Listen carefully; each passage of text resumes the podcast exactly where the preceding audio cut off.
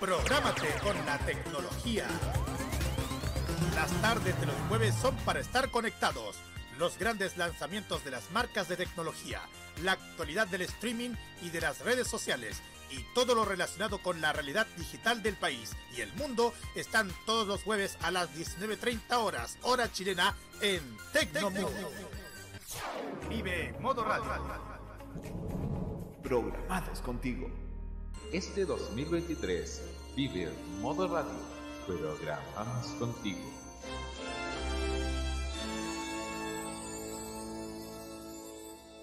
En el último capítulo de The Voice Chile se ha ratificado un fenómeno que habla mucho de las precariedades y la falta de mérito que hay en el mundo del espectáculo nacional. Y es el hecho de que varios participantes que anteriormente estuvieron en otros espacios de su tipo repitan su plato en N mil programas. En la última temporada del Estelar de Chilevisión ejemplificaremos con tres nombres: Lisetti Alfaro, Feliciano Saldías y Stanley Wilson. La primera empezó a los 15 años en rojo, Luego estuvo por otros espacios de su tipo y reapareció la semana pasada en el programa. El chorero se destacó en protagonistas de la música como uno de los más sobresalientes y fuera del espacio estuvo en varios festivales locales de la Intercomuna. La diferencia es que probó suerte en el espacio, pero nadie se dio vuelta, lamentablemente. Y el último, que fuera muy joven en Factor X, un programa apoteósico que el TVN de Mauro Valdés hizo reducir a su más mínima expresión. No se confunda, eso no habla mal de ellos como personas, pues son muy talentosos. Esto habla mal del espectáculo chileno, ya que no los han reconocido como debían y los han relegado en favor de personajes tóxicos que ya han sido criticados lo suficiente en este programa. Por ejemplo, un dato. Entre la última aparición de Lisetti, o sea, el mismo X Factor local y The Voice Chile, sacó varias canciones, entre ellas dos de mis favoritas, Pegadito y Baila conmigo. Claramente hay una constancia y un esfuerzo que no ha sido recompensado por el medio chileno, mal acostumbrado a premiar la toxicidad por sobre las virtudes artísticas y humanas de cada uno de los participantes. Quizás en otros países como México, España o Argentina, este último que vive una interesante primavera de divas pop, Gente como Lisetti, Stalli o Feliciano serían ídolos que saldrían cada mes en la televisión de sus respectivos países y convivirían con las llamadas subcelebridades de cada lugar en igualdad de condiciones. Claro, son industrias donde la cancha está pareja y hay libertad de elegir y seguir. A diferencia de acá que se nos quiere imponer un canon y unos patrones de conducta que están llenos de antivalores. Esperemos que en el caso de Stanley o de Lisetti Independiente de si llegan a las presentaciones en vivo o no, esta sea la oportunidad de que sí puedan brillar como nunca. Su talento lo merece y sus valores como personas también. Soy Roberto Camaño y así abrimos la cajita. La televisión ha dado avances positivos. La presencia de Cristina Aguilera causó furor en la quinta. Se ha abierto a nuevas tendencias. La gran noticia que es la promulgación de la denominada ley TEA. Y ha sumado mucha más audiencia. Un verdadero concierto privado en el frontis del Sheraton Miramar tuvieron las fanáticas de Tini. Sin embargo, existen siempre riesgos de retrocesos. Presenta esta manera nuestra Jennifer López, los que podría significar un grave perjuicio a lo que se ha avanzado en los medios. Un operativo policial entonces donde se encuentran armas y drogas en una casa tomada en una casa tomada por extranjeros. Para lo malo, pero también para lo bueno, estamos acá. Y al igual que hace cuatro años, llega Roberto Caamaño directamente desde tvenserio.com junto a sus panelistas para dar inicio a la terapia mental de la entretención y la reflexión de los lunes en la noche. Sean bienvenidos a La Cajita en modoradio.cl. 9 y 34 minutos.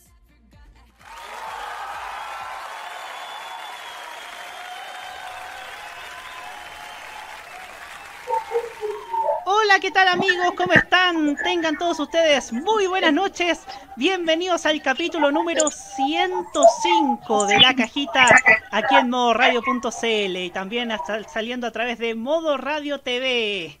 Eh, les damos la más cordial bienvenida a todos ustedes, les damos la más bienvenida a analizar esta televisión que nos gusta, pero que pareciera que es bien difícil es bien complicado que nos guste o que, o que la amemos o que, o que sintamos cierta, cierta afección con la televisión actual. Pero para eso estamos nosotros, para eso estamos para servir, para, para reflexionar acerca de, nuestra, de, de lo bueno, lo malo y lo feo de nuestra pequeña pantalla.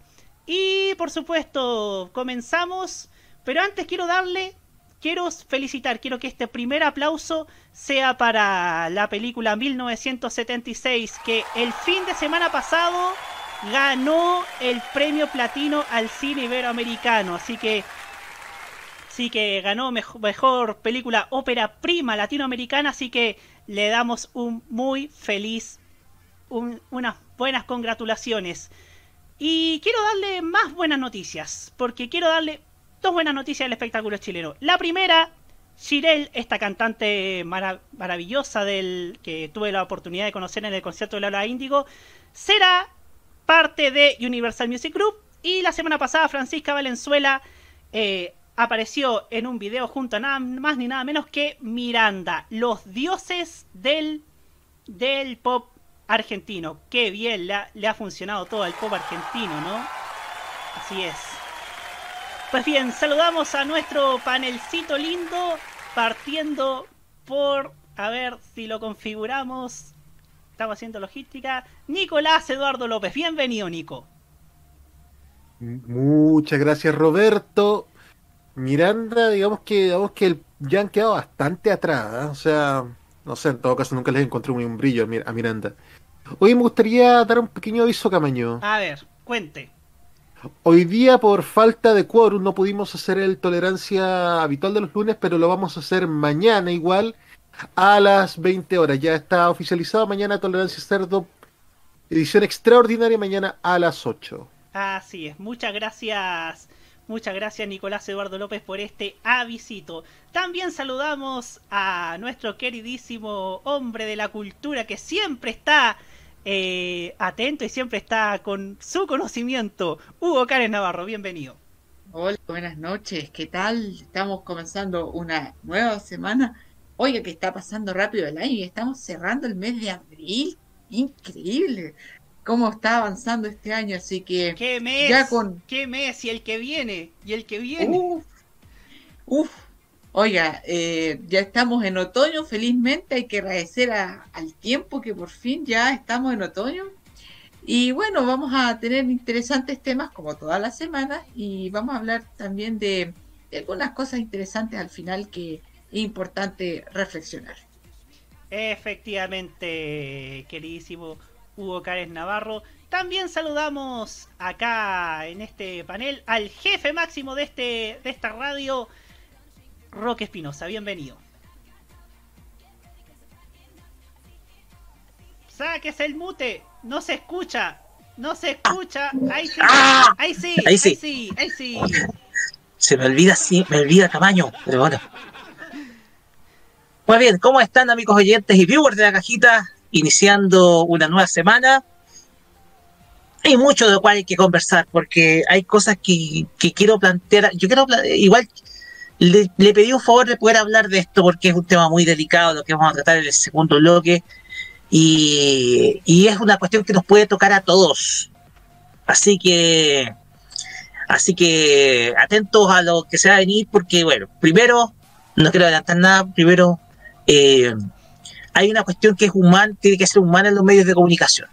Así es. Y yo siento que aquí hay gente que está apartándose del humano solamente para adquirir protagonismo de la peor manera posible. Algo que siempre hemos criticado acá en este programa, más aún hoy día con una mañana más que lamentable, ¿no? Lamentable, pareciera que pareciera que uno no se no se levanta con, con, con ánimo, sino que se levanta uno con miedo. No sé cuál es el fin de televisar esa esa Oye, te propondría algo, Roberto. ¿Por qué no vamos y le cortamos los cables de la electricidad a, la a los canales de televisión por las mañanas? Yo pienso que sería la mejor forma de protestar en contra de los canales de televisión por lo que están ofreciendo. Yo pienso que había que ir con una de esas tijeras de podar y cortarles la luz a los canales para que no emitan más estas cosas. Si alguien de ustedes quiere ir con una tijereta, y lo estoy diciendo en serio, quiere ir con estas tijeras de podar, puede cortarle la electricidad o cortarle los cables de los canales, hágalo. Porque eso no se hace, es antiético. Y en ese sentido, la ciudadanía ya debería estar empoderándose. Eso. Efectivamente, efectivamente. Pareciera que no se están tomando en serio el, tema de la, de, la, de la no violencia, de las calles sin violencia y todo, pero bueno, ¿qué le podemos pedir a los matinales, no? Saludamos por último a nuestro, a nuestro panelista, nuestro panelista más joven de este espacio, uno de los más jóvenes, mejor dicho, desde Curicó, Martín Correa Díaz, bienvenido. Hola a todos, buenas noches. Hoy día está siendo, al menos para mí fue un buen día porque pasaron cosas muy buenas. tengo emoción por la nueva telenovela de televisión. Ok, Netflix por fin se rajó con la fecha para la nueva temporada de Heartstopper. Estoy gritando por dentro. Y eso, estoy emocionado de estar acá porque me encanta estar en este programa. Pero volviendo al tema que mencionaron mis compañeros antes, sí, tenemos que ignorar los programas matinales de la mañana porque son un asco. No ayudan en nada. Solo hacen que la sensación de inseguridad aumente. No sé qué piensan ustedes sobre eso. Efectivamente, efectivamente. Pareciera, pareciera que, que acá se busca el rating fácil y no, y no y ser parte del, de la, del problema y no de la solución. O sea. Exactamente. Esto, esto es un tema que no está que, no está abordándose al menos de la forma en que nosotros, nosotros deseáramos. Y, y por eso mismo el Mega está siendo el casero del Consejo Nacional de Televisión. Por lo, por lo mismo yo creo que hay que que hay que sí, ya, hay que es momento de que se de que se empoderen, ¿no? Es momento de que se empoderen y hay que decirles basta a esos contenidos nocivos y tóxicos. Pues bien, por último saludamos a nuestro panel, saludamos a Nico, a Nico Pradenas, Nico Metrazo, Luchito Sama, a El Guerrero Solitario, también llegó... Eh, ¿Quién más? Sí, por ahora ellos, también está Michael Manquecoy, Arnaldo Ramírez que nos vino a saludar, saludos a Arnaldo, a Mauro Tupu, hola Mauro Tupu, y bueno, a, a, a nadie más, creo que más van a llegar en este en, en el transcurso de este programa. Pues bien, nos vamos a la música y en esta portada musical hemos querido elegir a una gran a una artista que fue uno de los destaques de la competencia del Festival de Viña del Mar. Vamos de esta de esta Argentina que sacó recientemente el fin de semana pasado un nuevo single. Estamos hablando de la tremenda Mila Manes con esto que se llama Tu amor. Y ya seguimos en la cajita para hablar acerca del fin por la puerta de atrás inmerecidamente de palabra Ya volvemos.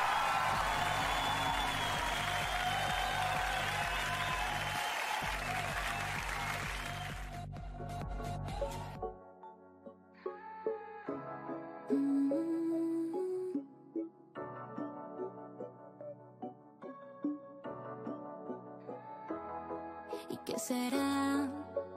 Tú eres el remedio de mi enfermedad. No he encontrado a nadie que me haga amar. Nadie que me dé lo que tú me das. Tu amor a mí me sacó el corazón de la oscuridad. Ya no recuerdo su día donde no te tenía. Cuando me toca siento una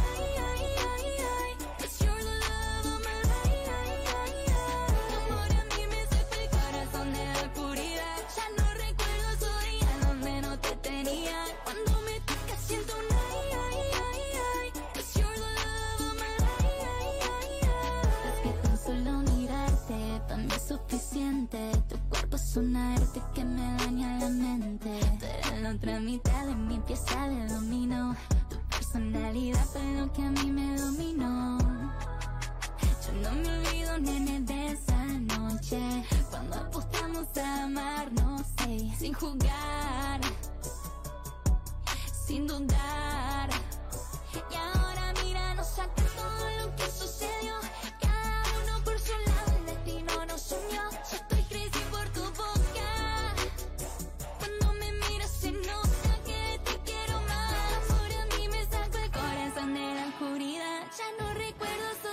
Donde no te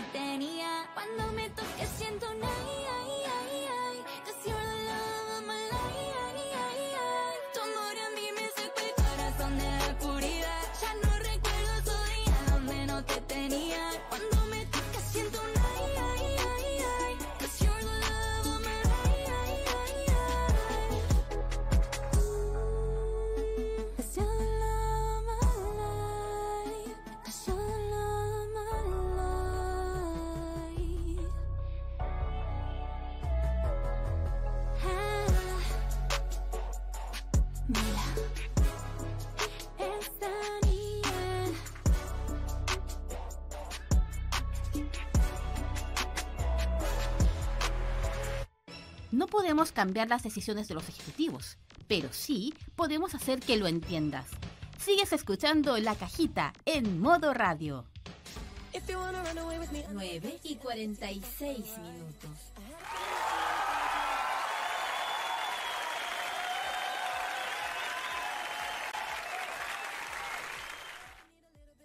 Así es, estamos comenzando ya con el primer tema en tabla de esta cajita del día de hoy que esperamos que les guste, como que también se enciende el debate en este espacio y al que tenga el retorno por favor que se mutee.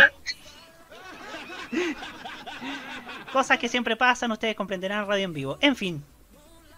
Em, una noticia que cayó como balde de agua fría a los seguidores de Pasapalabra y es que cuando ni bien terminó marzo, Pasapalabra recién había empezado su temporada, había, había estado iniciando su, su ciclo y claro, el eh, en eso llegó la novela turca, Pasión Prohibida, que ni bien comenzando abril y para potenciar Pasión Prohibida, le, le alargaron los capítulos. Sin embargo, pasa, la versión oficial en ese momento indicó que Pasapalabra se tomaba un receso. No nos habríamos imaginado que después la decisión iba a ser fulminar por completo Pasapalabra por la puerta de atrás. ¿Y por qué digo por la puerta de atrás? Porque es un programa que era un programa, mejor dicho, que era fue por cinco años un espacio exitoso. Fue un espacio, fue por cinco años un programa que fue la piedra angular del televisión que nació con el esquema que conocemos en, ese año. Fue también uno de los pilares, el programa de mayor éxito, de mayor rentabilidad, el programa que también le daba oportunidades, le daba también que generó varias, varias estrellas como la Soa Lady, como Nico Gavilán también, que tuvieron su espacio en, es, en, en Pasapalabra, con, ese, con esa final apetecida, con esa final que, que fue filtrada por todos lados, pero también fue la más exitosa, que tuvo múltiples de variantes. Pero creo yo que por más que Chilevisión, honestamente, por más que Chilevisión envíe comunicados de que la audiencia de Pasión Prohibida subió y tanto, tanto, sí, puede ser. Pero en el caso de Pasapalabra creo sinceramente que hay una hay una mala praxis de dejar sin final, sin poder en primera instancia la opción de despedirse. Hay, se están barajando en el canal las opciones para poder, cierto, eh, para poder darle un final digno, para poder darle un final que, que sea, que sea, que sea a la altura de lo que fue por cinco años. Y en ese entonces, en ese sentido yo me pregunto, Pasión Prohibida podrá marcar bien, lo cedo. Pero siento yo que esa no es la manera de terminar un programa exitoso. No es, no es el, no es el procedimiento. No procede, como decía el, el gobernador Mundaka. Eh, claro, acá le estamos haciendo un funeral y quizás esto llegue a, a los ojos y oídos de, de, por ejemplo, por ejemplo, varios que fueron parte de, participantes del programa. Y claro, acá, reitero, la mala praxis fue que lo sacaron sin aviso. Lo sacaron. Muchos de los televidentes de Pasapalabra se enteraron por la prensa, como decía como decía la expresidenta Bachelet. Se enteraron por la prensa y no. Y claro, no es la manera. No es la forma como se dice, como se ha dicho reiterativamente en muchas ocasiones. Y. Pero claro, los viudos de pasapalabra no se lamentan, pero claro, no, no tienen tampoco eh, no pueden decir que no tienen otra opción, porque en Canal 3 está que dice Chile, que al menos a mí es un programa que me guste, que es un agrado de ver. ¿Qué opinan nuestros... ¿Qué opinan nuestros queridísimos panelistas? Primero saludamos a quien pidió la palabra, el señor Hugo Cárez Navarro. es una noticia bastante triste, en cierto modo, porque Pasapalabra ya se había convertido en parte de la, cotidian de la cotidianidad de la televisión chilena. ¿ah? Era un programa que ya había alcanzado una madurez dentro de la pantalla y que se pudo consolidar y que fue parte de un modelo muy exitoso y que restauró bastante sentido a la televisión familiar como fue el modelo de televisión de Jorge Kerry. Creo que fue el principal eslabón de ese modelo de televisión, eh, el pasapalabra, y que le resultó bastante bien. No quiero decir de que pasapalabra se convirtió en un fenómeno de masas, como otros programas de concurso, o que pudo superar a, a las teleseries vespertinas de Mega, pero al menos generó la suficiente masa crítica para llevarse un buen público, un público fiel, un, público que lo veía cada día y se convirtió, reitero, en un programa importante dentro del espectro de la televisión chilena. Tanto es así que eh, del pasapalabra se hacían humoradas en otros programas e incluso en ciertas franjas políticas se ha visto cierto uso a lo que es el, el, esquema del pasapalabra. Así que eso refleja que era un programa que la gente al menos conocía y más o menos conocía cómo era su, su modalidad.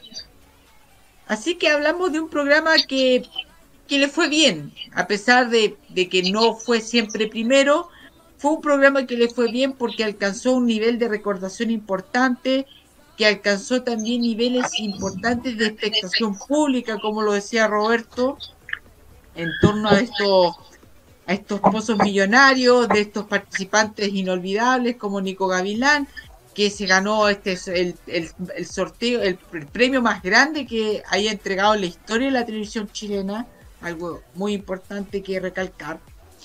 Y que también se demostraba de que se podía hacer un poquito más de televisión poquito más seria, ¿eh? una televisión un poquito más seria, un, poquito de televisión para gente que, que, venía a concursar a través de conocimiento.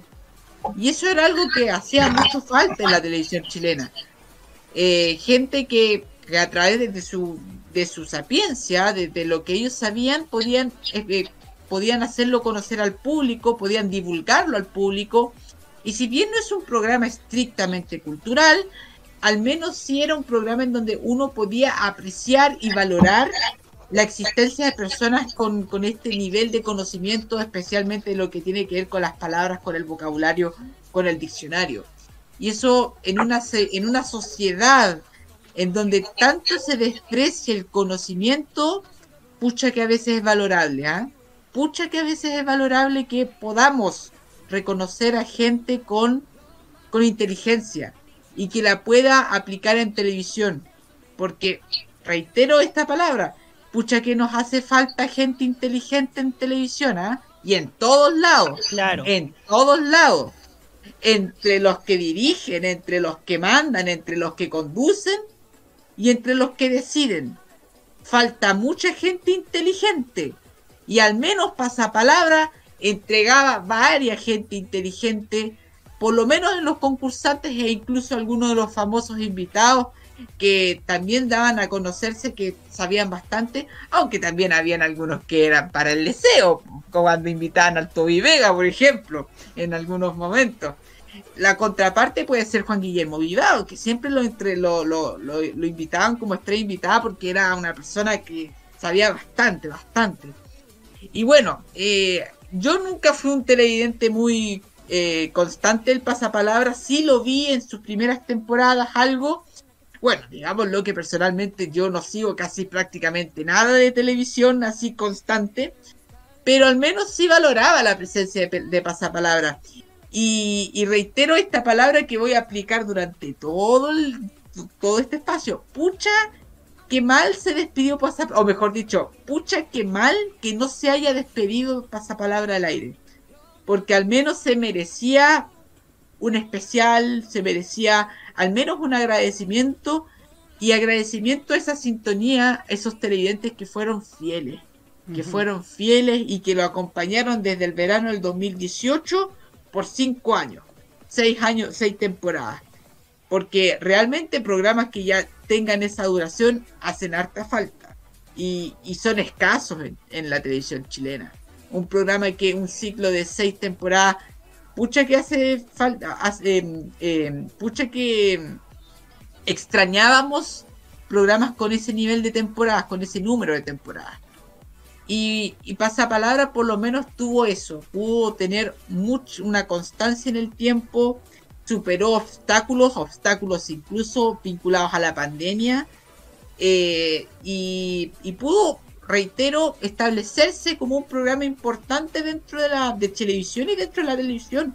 Un programa que le daba cierta identidad a televisión y que, ojo, en países como en España, lleva más de 20 años al aire. Tengo más de 20 años al aire. Creo que alguna interrupción tuvo, Sí, tuvo pero... varias interrupciones y ahora en Antena 3 está triunfando. Sí, obvio. Y bueno, es un país, España es un país que valora los procesos largos. O sea, tenemos un programa como El Hormiguero, que aquí le fue Horrible. pésimo, pero allá en España han durado más de 15 años. Y otro programa concurso que yo sé que en Chile nadie se atreve porque justamente la inteligencia escasea entre la gente que decide saber y ganar. Saber y ganar. ¿Cómo bueno. sería un saber y ganar en la ya en NTV? Ya, si apostamos un saber y ganar en NTV, ya, pues para decir que está un canal más o menos cultural, un programa en donde se exige habilidades duras, y les recomiendo, les recomiendo mucho eh, a los que tienen TVN Play ver el gran jurado Romet, que es un programa que también demuestra esas habilidades de gente inteligente y gente que valoraba mucho, muchísimo eh, la inteligencia de los que participaban en esos programas. Era un programa muy donde se aprende mucho y donde también, reitero, se aprende a valorar a la gente inteligente. Y para terminar, pucha que nos hace falta como sociedad valorar a la gente inteligente y a la gente que divulga conocimiento.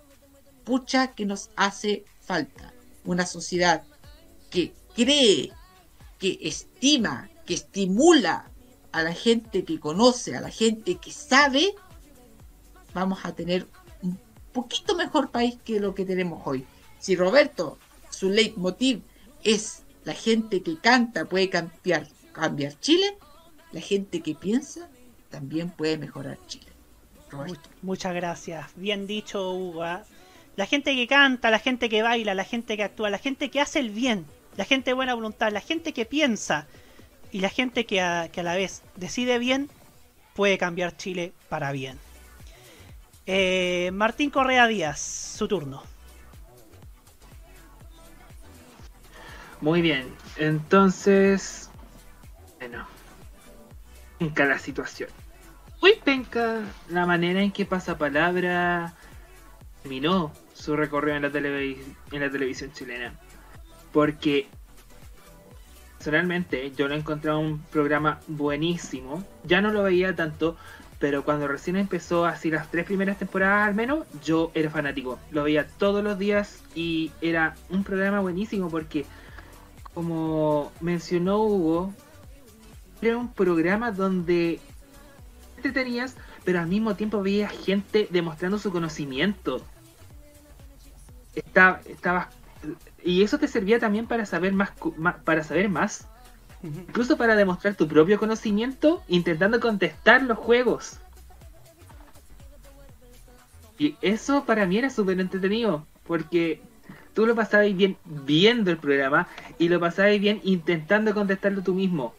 Menos yo en las categorías de música, yo siempre intentaba contestar algo. Y eso era súper entretenido. Y también como que están mostrando como... ¿Cómo decirlo?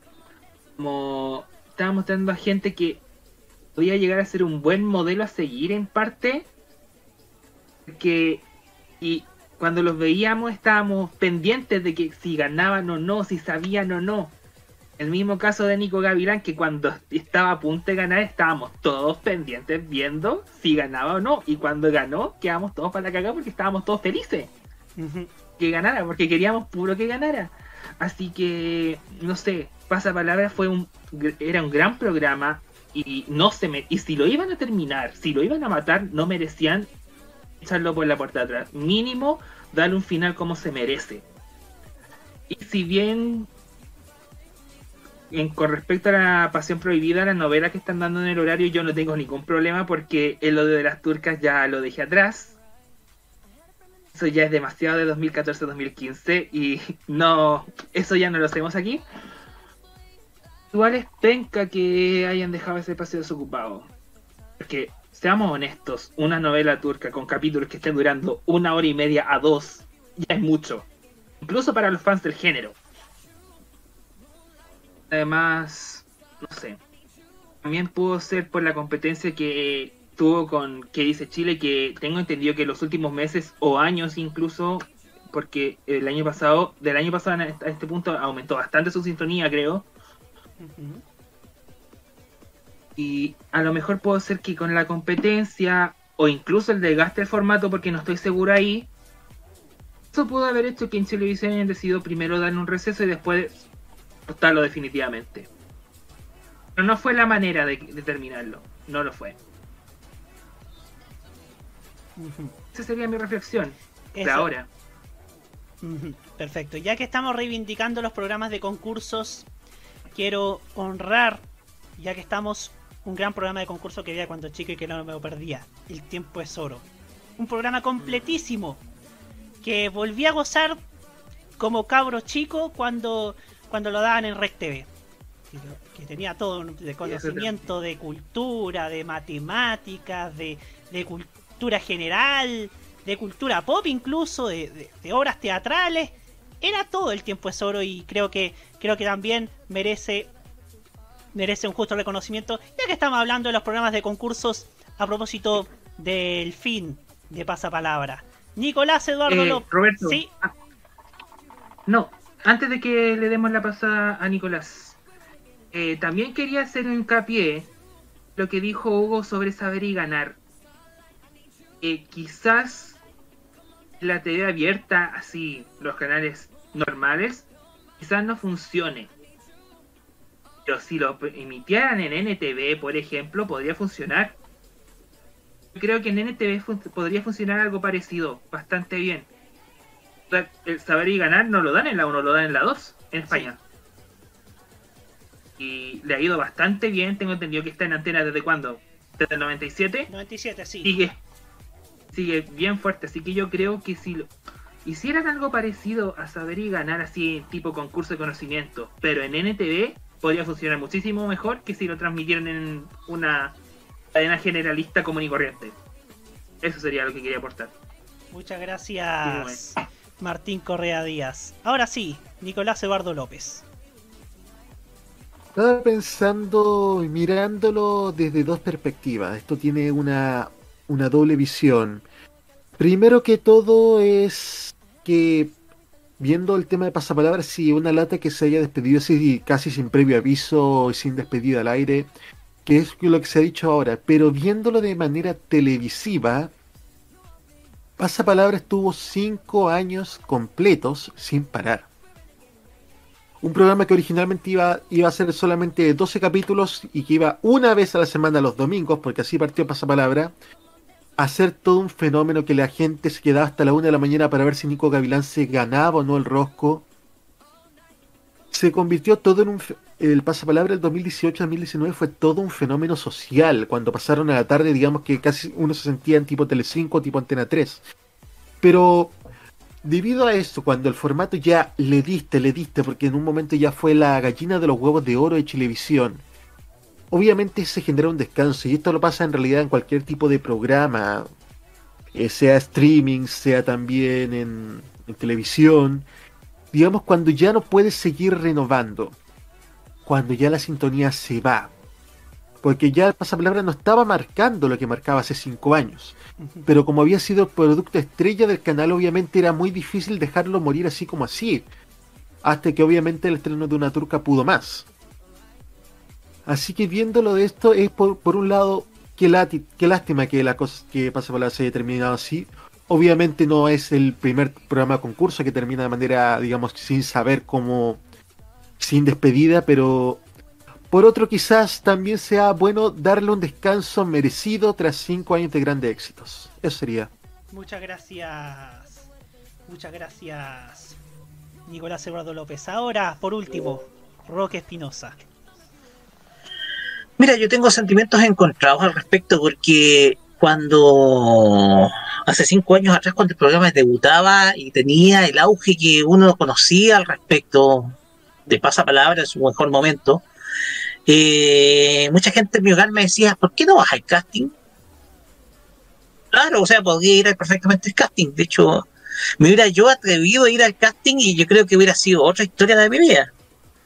De hecho, hay muchos participantes anónimos que han pasado y que, que que, y que, y que después del programa pasaron al olvido. Hay otros que son inolvidables, por el caso de Nico Gavilán, que se convirtió prácticamente en un personaje dentro del mundo de la televisión en Chile, con todo un país detrás de él, queriendo que él ganara el rosco con tantas semanas consecutivas eh, estando en el programa.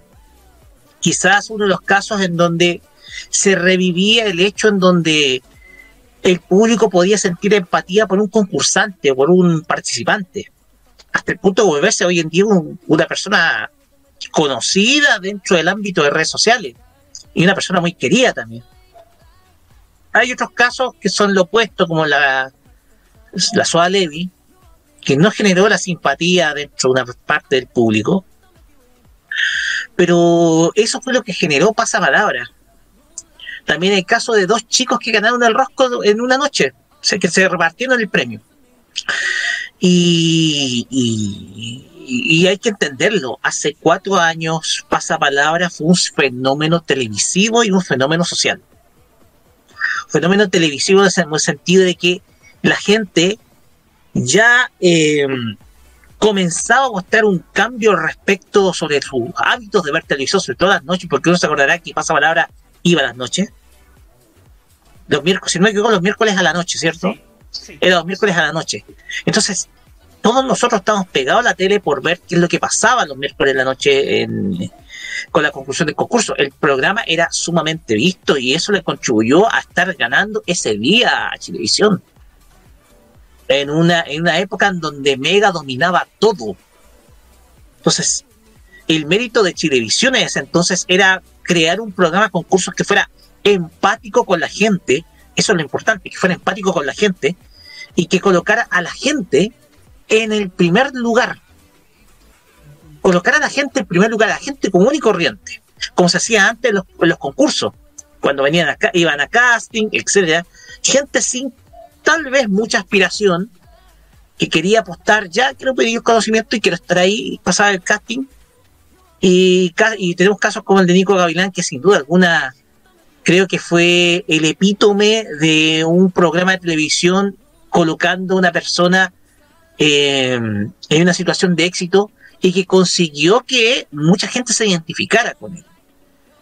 Entonces tú ya ves un objeto de cambio dentro de la televisión de que una persona como uno sienta empatía por el que está al otro lado de la pantalla participando y deseándole el bien, que gane el premio. O sea, la empatía del televidente se recobró gracias a, pasar palabra. Y ese yo creo que es el principal mérito. Y es un mérito también que debemos sumarle a, un animador de la talla de Julian Elfenbein, que con su carisma logró llevar adelante este programa con, eh, con, con esa apuesta con ese, con ese porte que él tiene, desde luego, con esa simpatía, y poder llevarlo y poder hacer que la televisión fuera mucho más positiva. Porque si tú comparas hoy en día lo que, y lo que comentábamos hoy día al principio, la diferencia entre lo que estamos viendo a la noche en televisión versus a la mañana es abismal. Hay una diferencia abismal entre lo que estamos consumiendo en la mañana y en la tarde-noche. Por lo tanto, Pasapalabra fue un programa que sentó precedente y que hizo que muchos canales apostaran por programas concursos o por bloques programáticos de concurso en cualquier hora del día. Mega lo tuvo en el mediodía. ¿Cómo se llama el programa del, Mega? Eh, A ver, el de concurso. el de Desde luego está el que dice Chile con, en Canal 13 con ah, la Martín hora de Cárcamo. jugar, pero es, es un La mezcla entre programa de concurso y programa familiar. Ya, pero por lo menos aportaba ese elemento en, en Megavisión. Entonces, todas estas, todos estos formatos que se traen desde el extranjero en Chile han sabido funcionar bien. TVN intentó probarlo, si tú te acuerdas, por ahí el 2015 con Boom. ¿Te acuerdas de ese formato israelí de concurso? que al final fue un fracaso. Es que además el conductor no le hacía justicia al formato, que era Viñuela. ¿ah? Uf, Dios mío. Pero la cuestión, la cuestión es que estos programas concursos, que son formatos traídos del, extran- del extranjero, han sabido funcionar. Han sabido funcionar bien. En Argentina todavía siguen funcionando. Sí. La cuestión es que eh, tal vez si llega a volver pasapalabra, probablemente lo vuelva a hacer en un horario que fuera prime. Porque yo pienso que, como, y yo aquí coincido con Nico, eh, necesitaba una pausa pasapalabra porque el formato se podía desgastar. Se podía desgastar desde luego. Pero ¿qué tal si nos encontramos de nuevo con pasapalabra en formato prime? Que vuelva esa génesis. No creo que Chilevisión sea tan torpe para querer desechar ese formato. Más aún colocando una teleserie turca un poco para ir preparando ese, ese segmento para su futura teleserie, que es lo que estábamos comentando fuera de micrófono. La teleserie que viene, porque yo creo que más que nada eh, la cosa es hacer un trencito programático de drama, un poco para pelearle bien a, a, a esa fábrica de salchichas que es mega en lo que es la área dramática.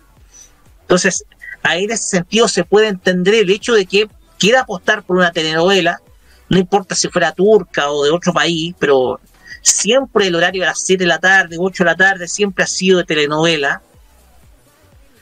Entonces la cuestión es que Chilevisión probablemente esté preparando otra fórmula para ese horario. Y tal vez, y si la gente de Chilevisión del área de programación es inteligente, pueda volver a colocar pasapalabra o un formato similar, pero en el horario prime.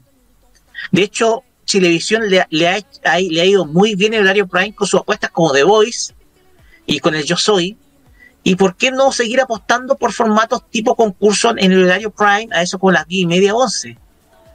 Yo pienso que toda esa fórmula eh, le ha dado muchos réditos y han sido también el han sido también el pilar para construir lo que hoy en día es Chilevisión, lo que es el Chilevisión de ahora, peleando el primer lugar de sintonía, con un esquema mucho más familiar, con un esquema que, que tal vez para muchos pueda ser latoso, pero también puede tener su, tiene su sentido, porque digámoslo, eh, no hay no, Chilevisión necesita sí o sí quitar contigo en directo, porque el programa, el programa no tiene sentido. Hoy en día no tiene sentido contigo en directo de Chilevisión, ya no, ya no tienes, ya no tiene razón de ser ese programa en las tardes. Efectivamente. Y, po- y poder modificarlo por otro tipo de programación. Puede ser colocando una teleserie de la tarde, apostando por una teleserie de la, una telenovela de la tarde, porque la cosa es que eh, estamos hablando de momentos o bloques televisivos que ya sí que son definidos por una cuestión de consumo, porque la tarde tú sabes muy bien lo que la gente consume, son telenovelas. Sí. Ahora bien, no es bueno dar telenovelas toda la tarde, hay que dar un misceláneo. Me- me- Entonces- Mega, Mega tiene su, su bloque casi repleta de novelas, o sea, prácticamente es un...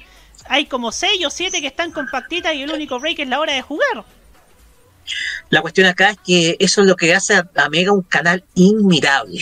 Discúlpame. Inmirable en la Porque- mañana sobre todo.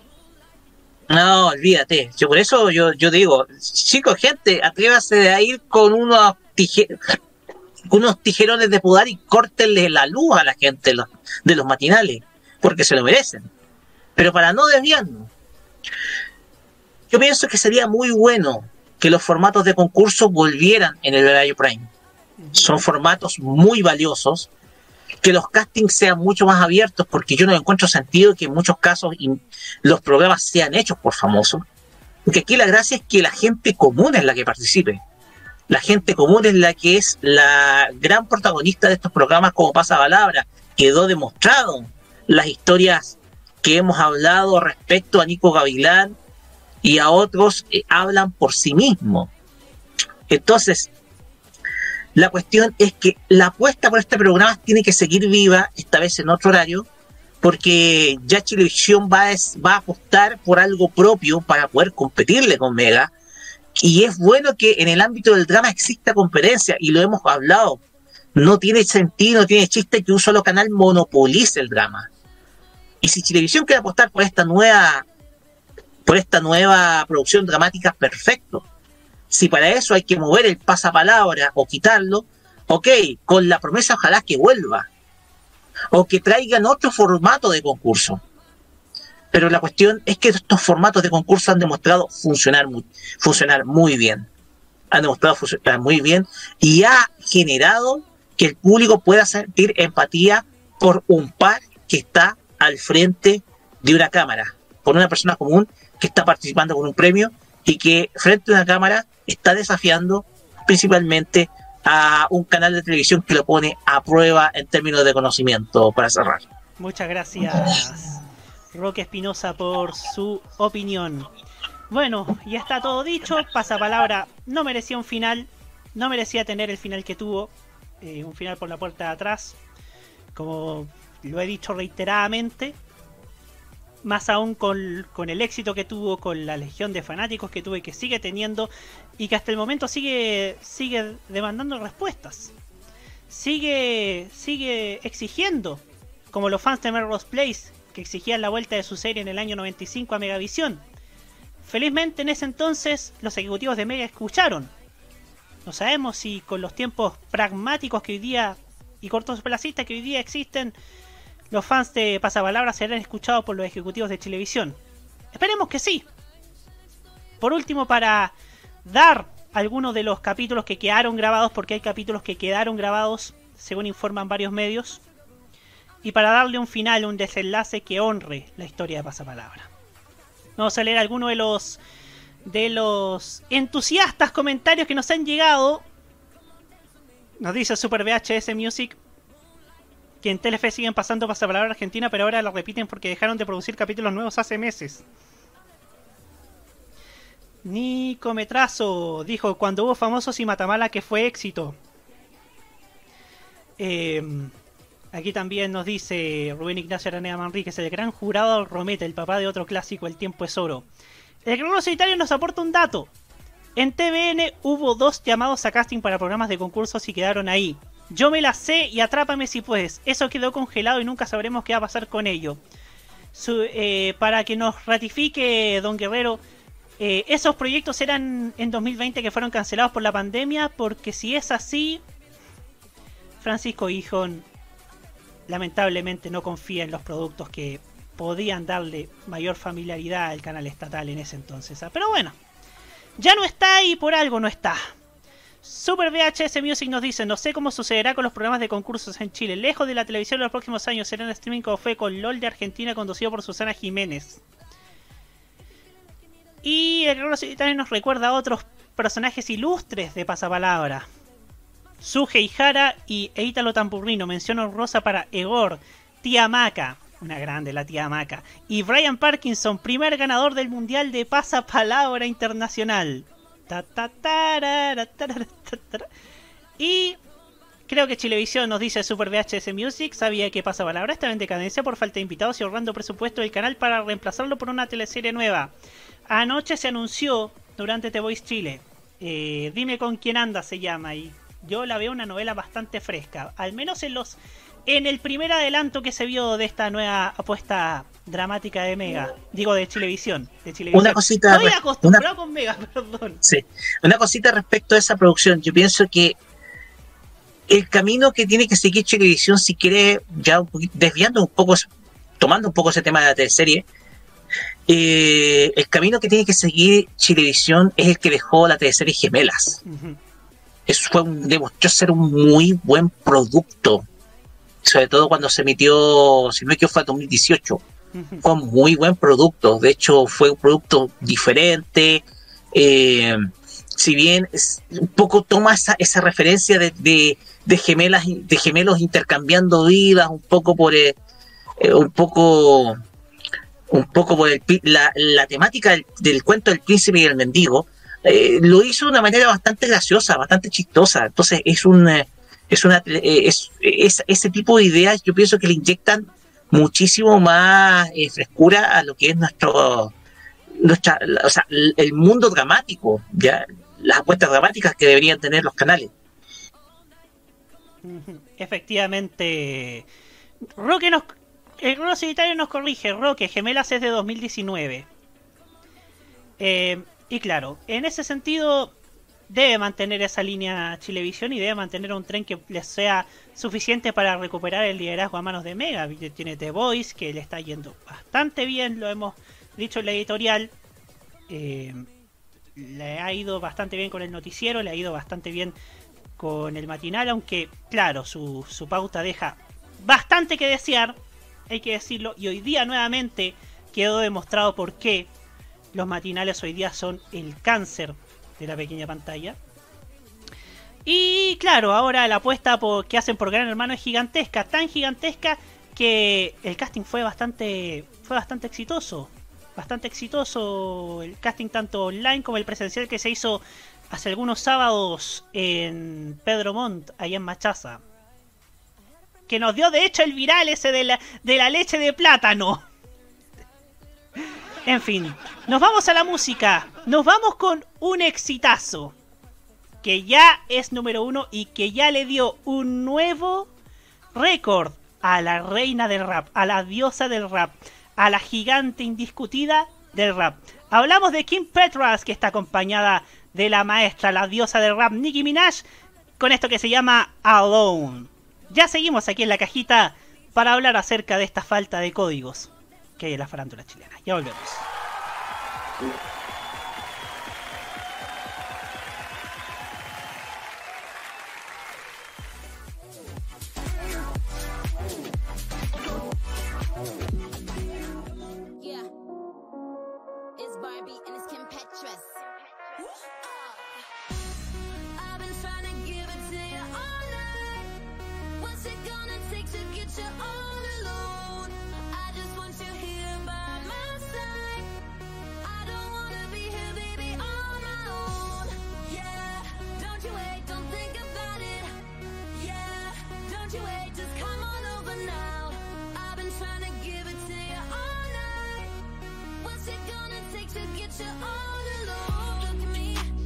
Like what you see. I've been feeling lonely, baby. You're the one I need.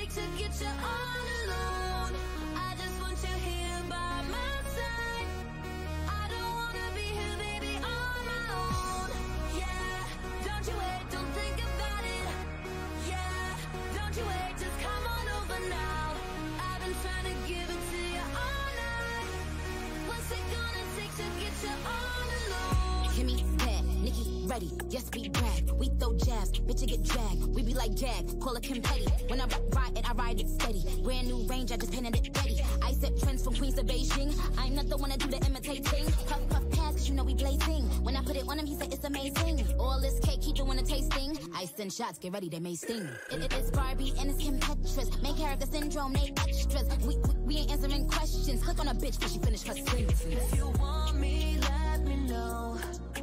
Tell me now, don't hesitate.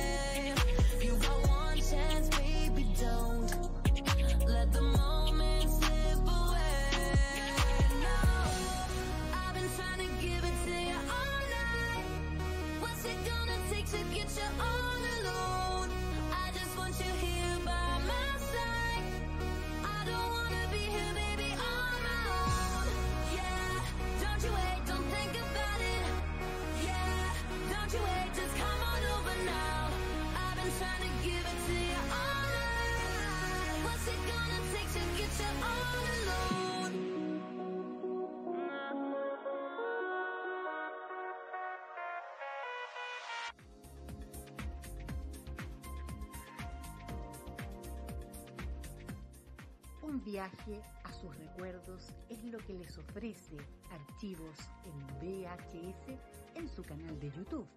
Descubra cómo la televisión era totalmente distinta a hoy en nuestro extenso material de archivo. También síganos en nuestras redes sociales. Archivos en VHS, la zona de tus recuerdos.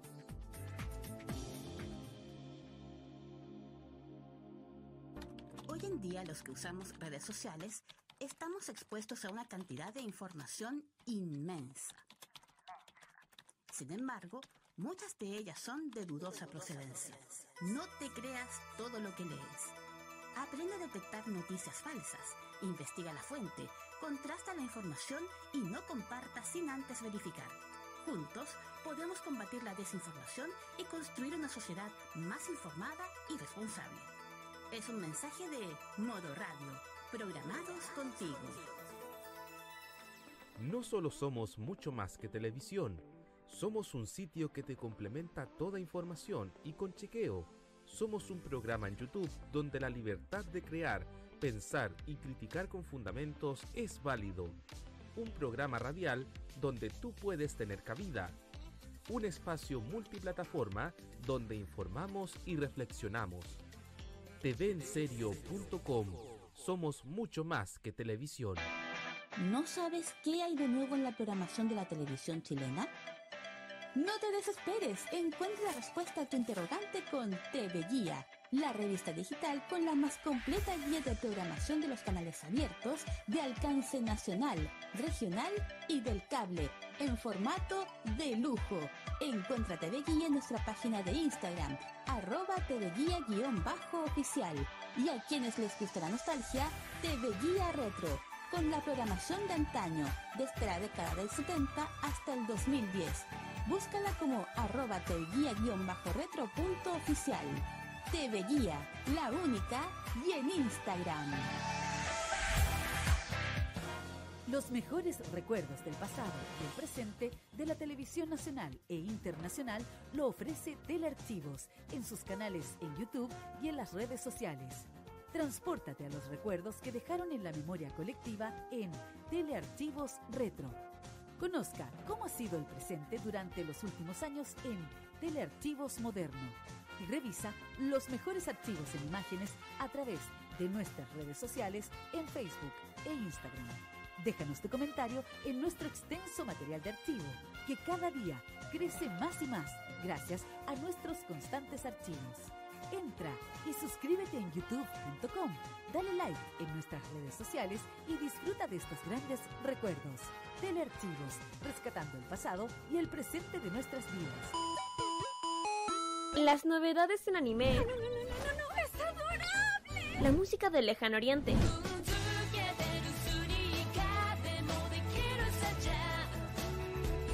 Las curiosidades de Japón. ¿Por qué el monte Fuji en Japón es tan especial? El monte Fuji también es conocido como Fujiyama. Eventos frikis y mucho más es lo que nos trae Fanmacia Popular. Todos los sábados, desde las 18 horas, hora de Chile continental, Ay, me encantan estos sábados de flojera. Kira, Carlos, Dani y Roque te traen toda la entretención e información directamente desde el mundo de Oriente. Ya lo sabes, Fanmacia Popular te acompaña cada sábado en la tarde a través de la señal de Modo Radio. Sí, sintoniza algo, estoy empezando a pensar. Vive Modo Radio. Programados contigo. Miles de VHS con valioso material televisivo año a año se van a la basura. Usted no los vote, dónelos. Camarchivos recibe tus cintas con archivos de televisión abierta y cable, estelares, concursos, películas, comerciales, shows musicales, eventos deportivos, de todo. ¿Estás interesado?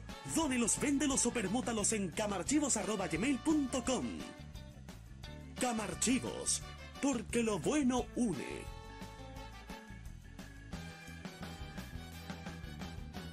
La mejor compañía musical de cada noche estás solo en nuestra sintonía. Vive la compañía nocturna en modo radio. Programados contigo. Nos interesa el espectáculo, el buen espectáculo. La cajita te acompaña cada lunes en modoradio.cl.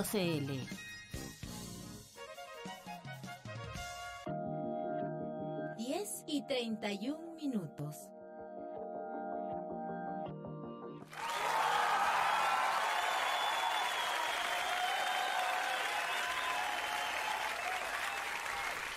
Continuamos juntos y revueltos aquí en la cajita a través de modoradio.cl, la radio más, más cachilupi de la faz de la tierra, la radio más querida por todos ustedes.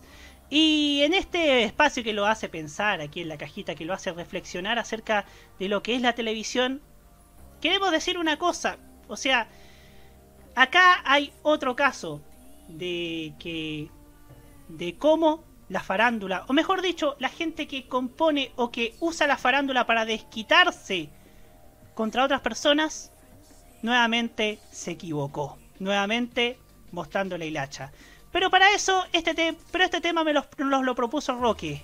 Así que vamos a dar, y qué mejor que para que nos lo, que nos lo reflexione nuestro queridísimo Roque Penosa. Gracias, Roberto. A ver, el tema que vamos a hablar tiene un fuerte componente humano. O sea, esto le puede pasar tanto a mí como a cualquiera de los que están acá, como a los que nos están oyendo viendo a través de esta transmisión en YouTube. Es un tema que tal vez no le pueda pasar a alguno de nosotros, o les, pero tal vez le pueda sacar pasar a un cercano nuestro, o cercano de ustedes también.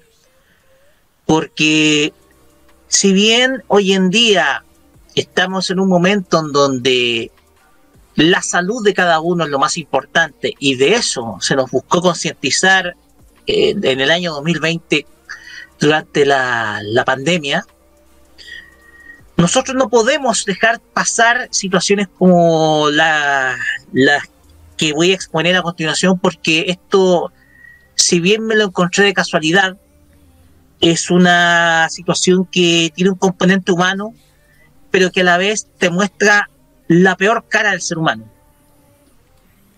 Sucede que la semana pasada me topé con un video del medio ADN.cl dentro de sus redes sociales, en donde revelaba cuál era la situación real del periodista deportivo Fernando Solabarrieta.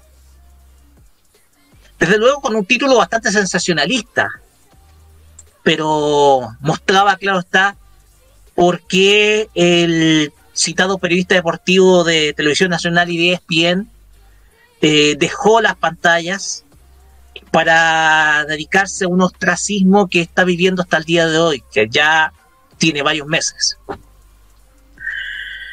Quien hizo pública esta información, quien reveló esta información, fue el señor Mauricio Israel, periodista deportivo que trabaja en TV pero que también ha tenido incursiones en el mismo canal en, en el ámbito de programas de chimentos de, de, conversaciones de famosos. Un poquito para dejar de lado el término farándula. Uh -huh. ¿Qué es lo que sucedió? El señor Mauricio Rael reveló ante el público una situación que perfectamente podía quedar en lo personal de, parte de la familia del señor Solabarrieta.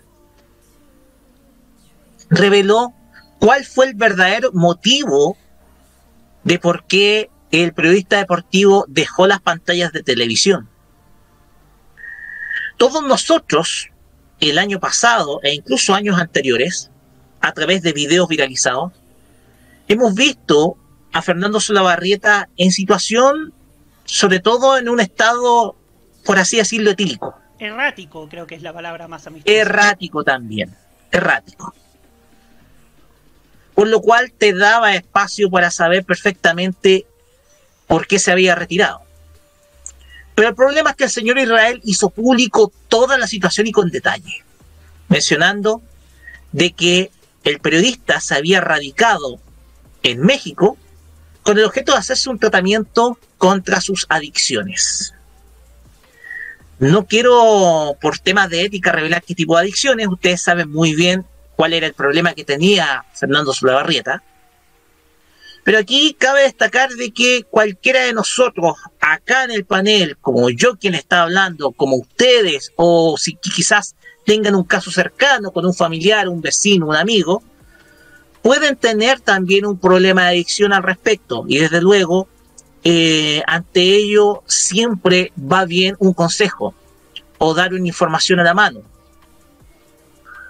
Pero el hecho de contar en detalle por qué Fernando Solabarrieta se fue a México, ya es una situación que definitivamente nos coloca en una, en un, en una posición peligrosa como, como medios de comunicación, que es la de andar revelando situaciones que bien pueden quedar guardadas de manera personal o de manera familiar. Porque aquí tal vez a mí no me importe lo que esté haciendo el señor Solabarrieta hoy en día en México. Tal vez a muchos de nosotros no nos quepa bien el señor Fernando Solabarrieta, o tal vez no tengamos, no tengamos eh, mucha simpatía a su persona. Perfecto. Pero hay que entender de que él es un ser humano, que se puede equivocar como nosotros, que se puede también, eh, que puede tener una situación que, bien puede reflejar una conducta equívoca y aquí no podemos estar libres. Aquí nosotros, nadie acá puede, no estar, nadie acá está libre de vivir en una situación como la que está pasando el periodista deportivo. Pero nos estamos metiendo en un área peligrosa. Un área peligrosa en donde un tercero, en donde el señor Mauricio Israel mete la cuchara de algo que es completamente personal o familiar porque estas situaciones son completamente manejadas de manera interna, de manera familiar. Porque a ti no te gustaría que te revelaran que tuvieras a un familiar que estuviera en un proceso de rehabilitación. Estoy hablando como proceso de rehabilitación, rehabilitación, rehabilitación psíquica. Nadie te gustaría a ti que, al, que un tercero te revelara una situación como la que está pasando Fernando Seba Barreta. Entonces acá es lamentable que un tercero como el señor Mauricio Israel, porque a fin, yo no lo sé, esté revelando cosas que estaban manejadas de manera interna, ya sea por un grupo de amigos que bien puede tener el periodista deportivo. Recordemos que tiene una red de amigos, eh, tiene Fernando Zarreta tiene amistades, sobre todo con Pedro Carcuro, con Mariano Clos en Argentina. Entonces, uno, le, uno a veces tiene que saber a eh, quién le habrá revelado esa información al, señor Mauricio Israel, quién se la dio. Porque según tengo entendido, no reveló la fuente. Lo que te habla de una situación aún peor. Porque el tipo, el señor Mauricio Israel, no quiere dar de dónde sacó esa fuente, quién fue quien le sopló esa información porque estamos hablando de una situación muy delicada que involucra la salud mental de una persona, la salud del periodista Fernando Solabarrieta. Y como contamos, por una cuestión personal, se salió la televisión, pero que desgraciadamente un tercero hizo pública, lo que no contribuye absolutamente nada a la salud tanto del afectado como de su grupo familiar, ya sea de su esposa como también del resto de su familia. ¿Acaso nosotros estamos viendo las viejas prácticas que estábamos viendo en los 2000? Porque de seguro estas prácticas se veían en esa vieja televisión que estábamos lamentablemente acostumbrados a ver entre más o menos el 2005 hasta el 2015. Porque aquí, aquí estamos entrando en un momento, en un terreno que es sumamente delicado que involucra la salud de una persona. Aquí estamos viendo una situación en donde lamentablemente un tercero que en estos momentos no está en el país y no, que no puede defenderse, le ha sido revelado cuál es su verdadera situación. Una situación que él mismo va a tener que superar. Pero aquí hay que hacer el reproche también. No solamente a la gente, a- no solamente a la persona del señor Mauricio Israel, que no entendemos por qué razones volvió a la televisión.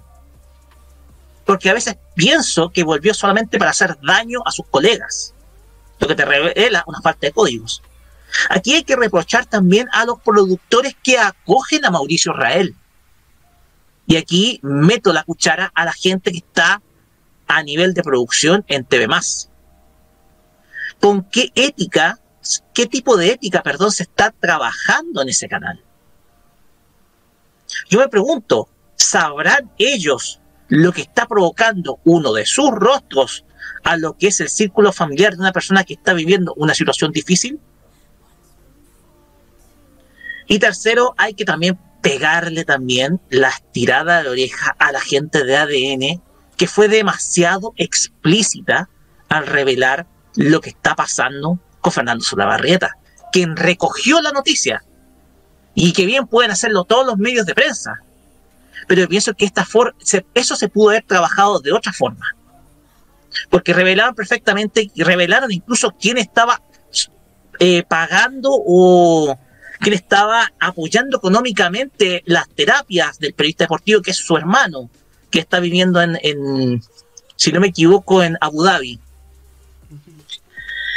Entonces, aquí estamos entrando en un terreno muy peligroso, un terreno que nosotros no queremos volver a caer.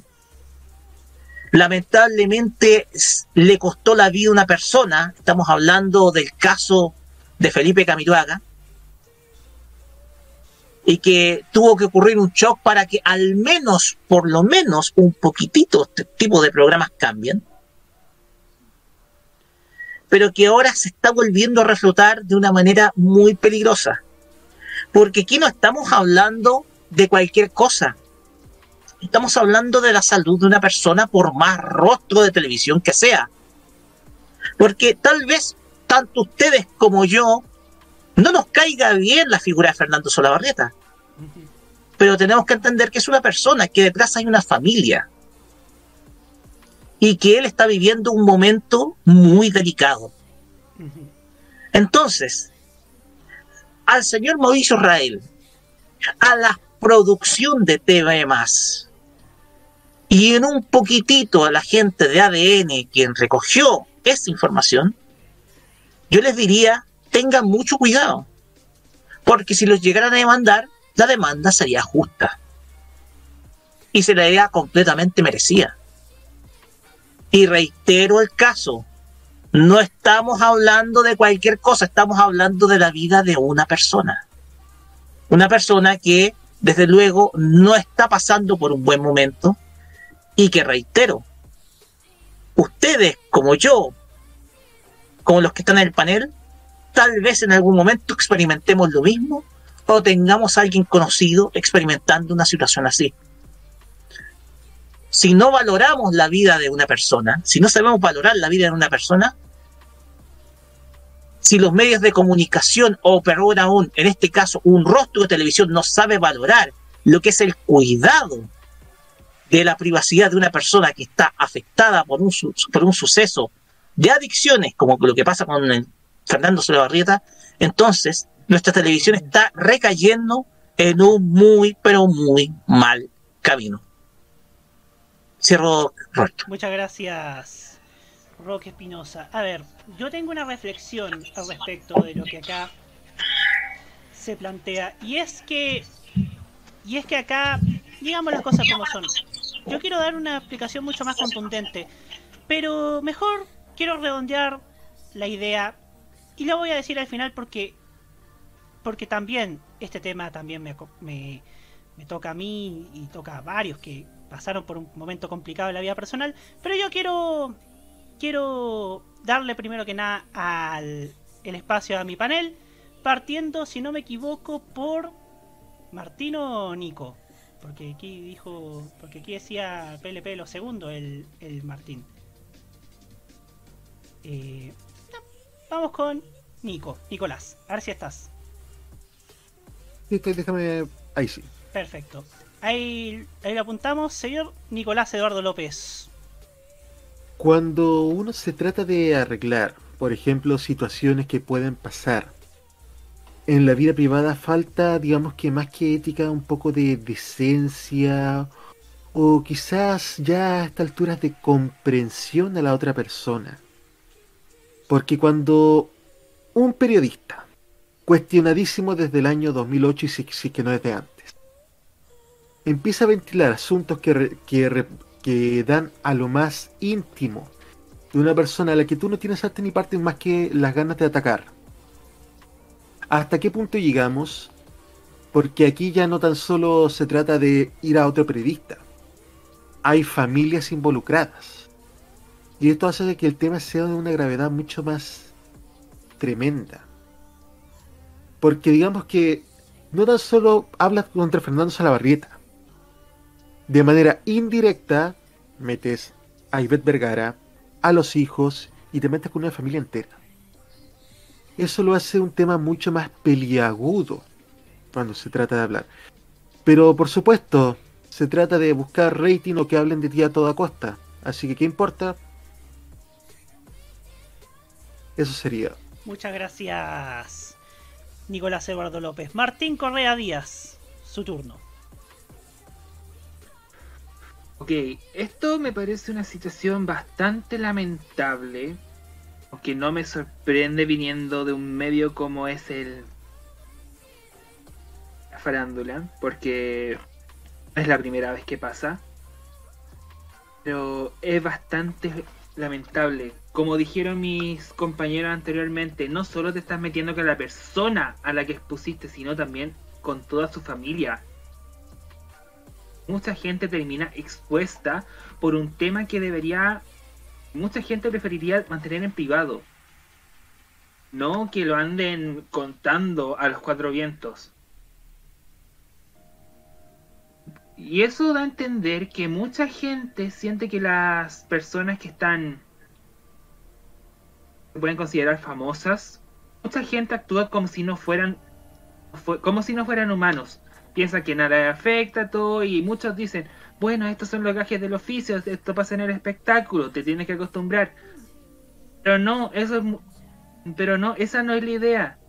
Independiente de todo, de tu estatus, si eres famoso o no, mereces privacidad, mereces respeto. Y eso es algo que los programas de farándula muchas veces no, no, derechamente no entienden. Y que Mauricio Israel esté metido ahí, teniendo en cuenta los escándalos en los que estaba metido, me parece algo bastante irónico de su parte. No decir que algo bastante, una movida bastante fea para el programa, para darle material al programa en el que está. Esa sería mi opinión. Muchas gracias, Martín Correa Díaz. Y ya llegó el momento de saludar a quien se integra a, esta, a este programa, quien viene con mucha alegría porque hoy día su guanderito ganó un tremendo triunfo. Viene llegando hasta este locutorio el señor Jaime Betanzo. Bienvenido, Jaime. Ahora sí, estaba esperando esto. Muy buenas noches, Roberto. Buenas noches a todo el panel. Buenas noches al chat. A ver, cuando Rocky propuso este tema la semana pasada y dije, yo creo que es justo que podamos tocar este tema. Que primero hay dos conceptos para entender esto. Primero que todo es la vulneración de la privacidad de una persona enferma.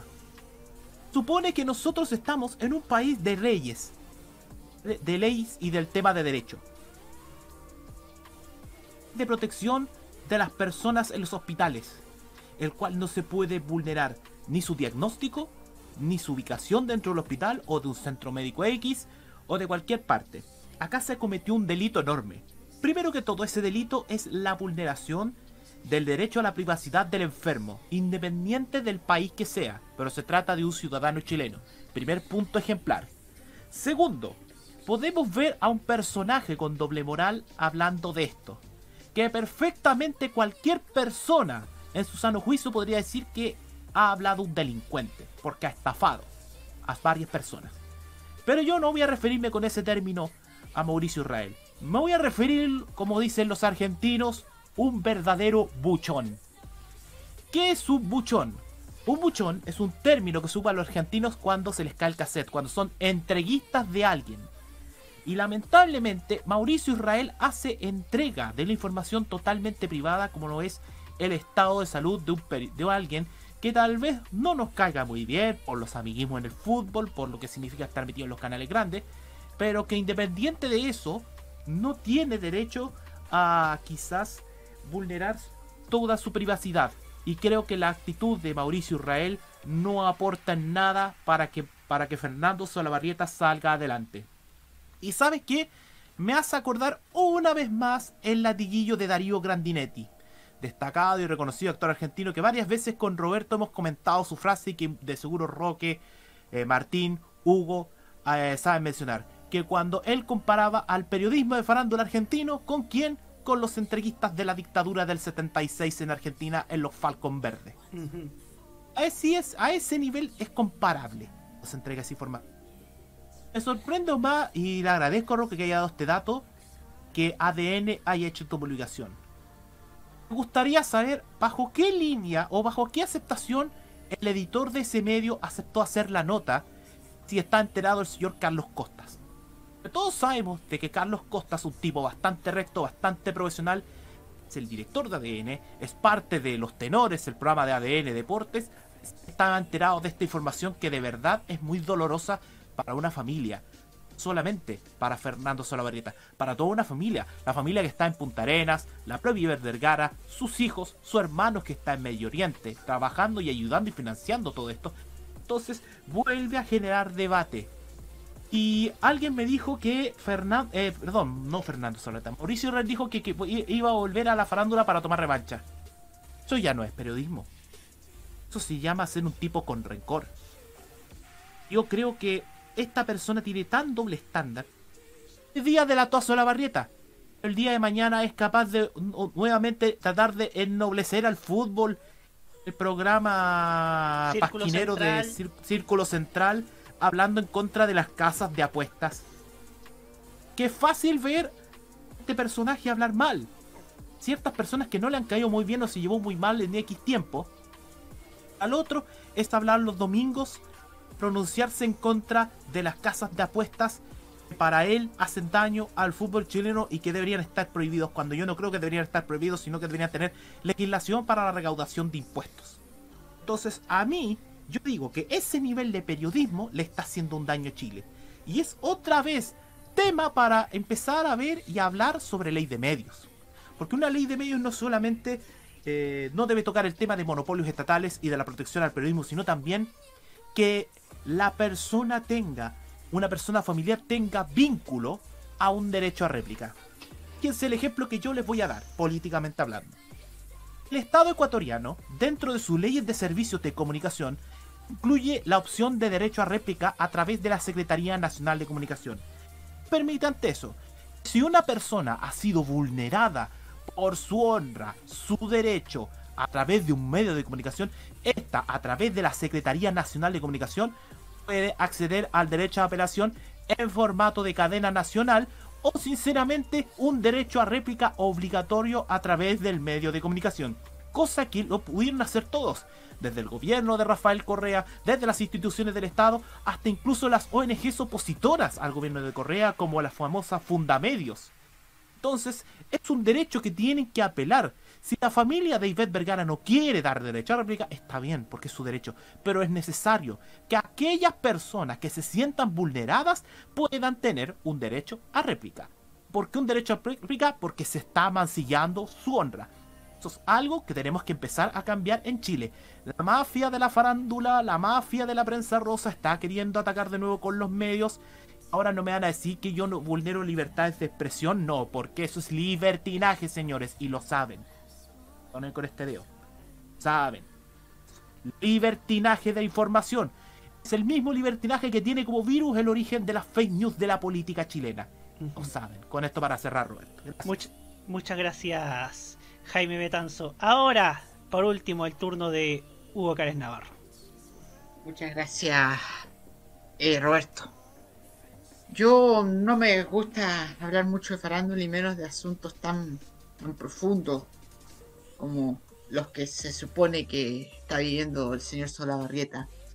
Y si son verídicos estos hechos, guardo el respeto a, la familia y al propio Fernando, que a pesar de todas las críticas que uno le puede hacer por lo menos me acompañó un momento de la infancia muy lindo con su programa Viva una vez. Yo creo que todos nosotros tenemos muy buenos recuerdos de ese programa. Eh, ¿Qué puedo decir al respecto? Pucha, yo tengo una política que es difícil de, de aceptar. Eh, para, eh, para no hablar en contra de la farándula, o sea, para hablar en contra de la farándula, mejor no hablar de farándula. Pero siento que la farándula en cierto modo es necesaria.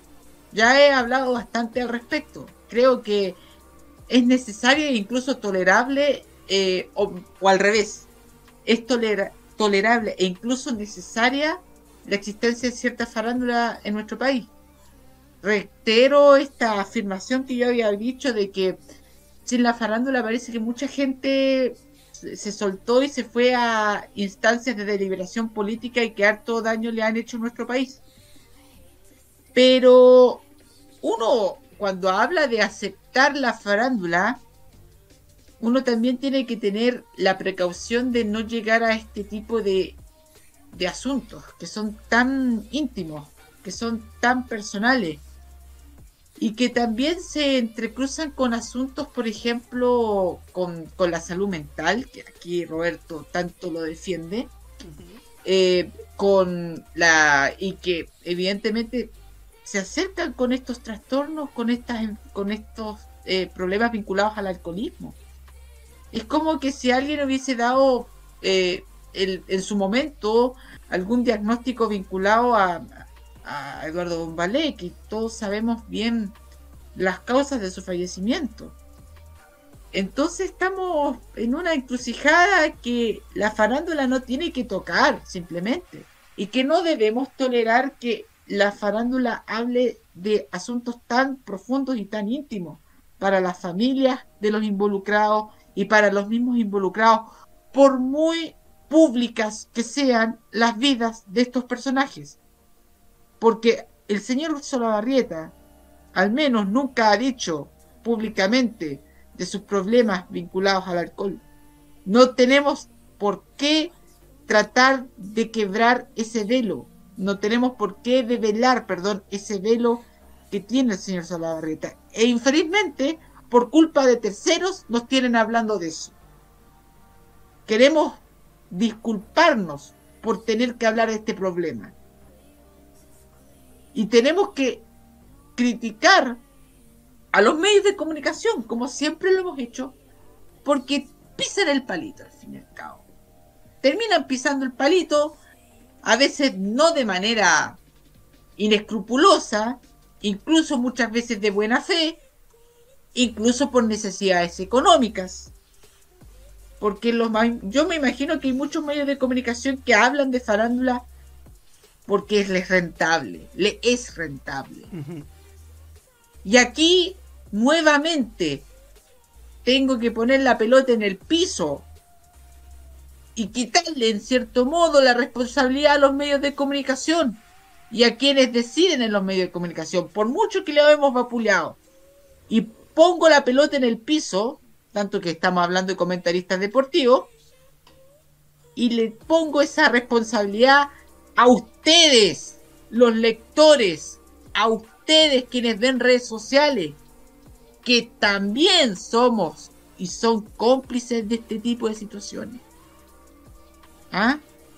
Porque si hay medios de comunicación que les va bien por la farándula, no es porque solamente sean estas personas iluminadas que deciden o no tan iluminadas, no son tan inteligentes como lo dije en el bloque anterior, pero no es porque esa gente un día llegaron y dijeron, oye, ya, pongamos farándula. No, no es por esa gente, sino es por la gente que ve redes sociales, que ve portales de internet y que le gusta este asunto. Yo sé que esto es mucho más difícil y complicado generar un cambio cultural, porque los cambios culturales son lentos, tardan en llegar. Pero yo creo que tenemos que darnos el esfuerzo para generar ese cambio cultural en que la gente sea menos chismosa, que la gente pierda el interés a estos contenidos. Algunos dirán, no, pero es que es la identidad del chileno. Pucha, al menos en este país no se hacen peleas de gallo en este país hace 200 años y hace 200 años era parte de la rutina de, los chilenos las peleas de gallo.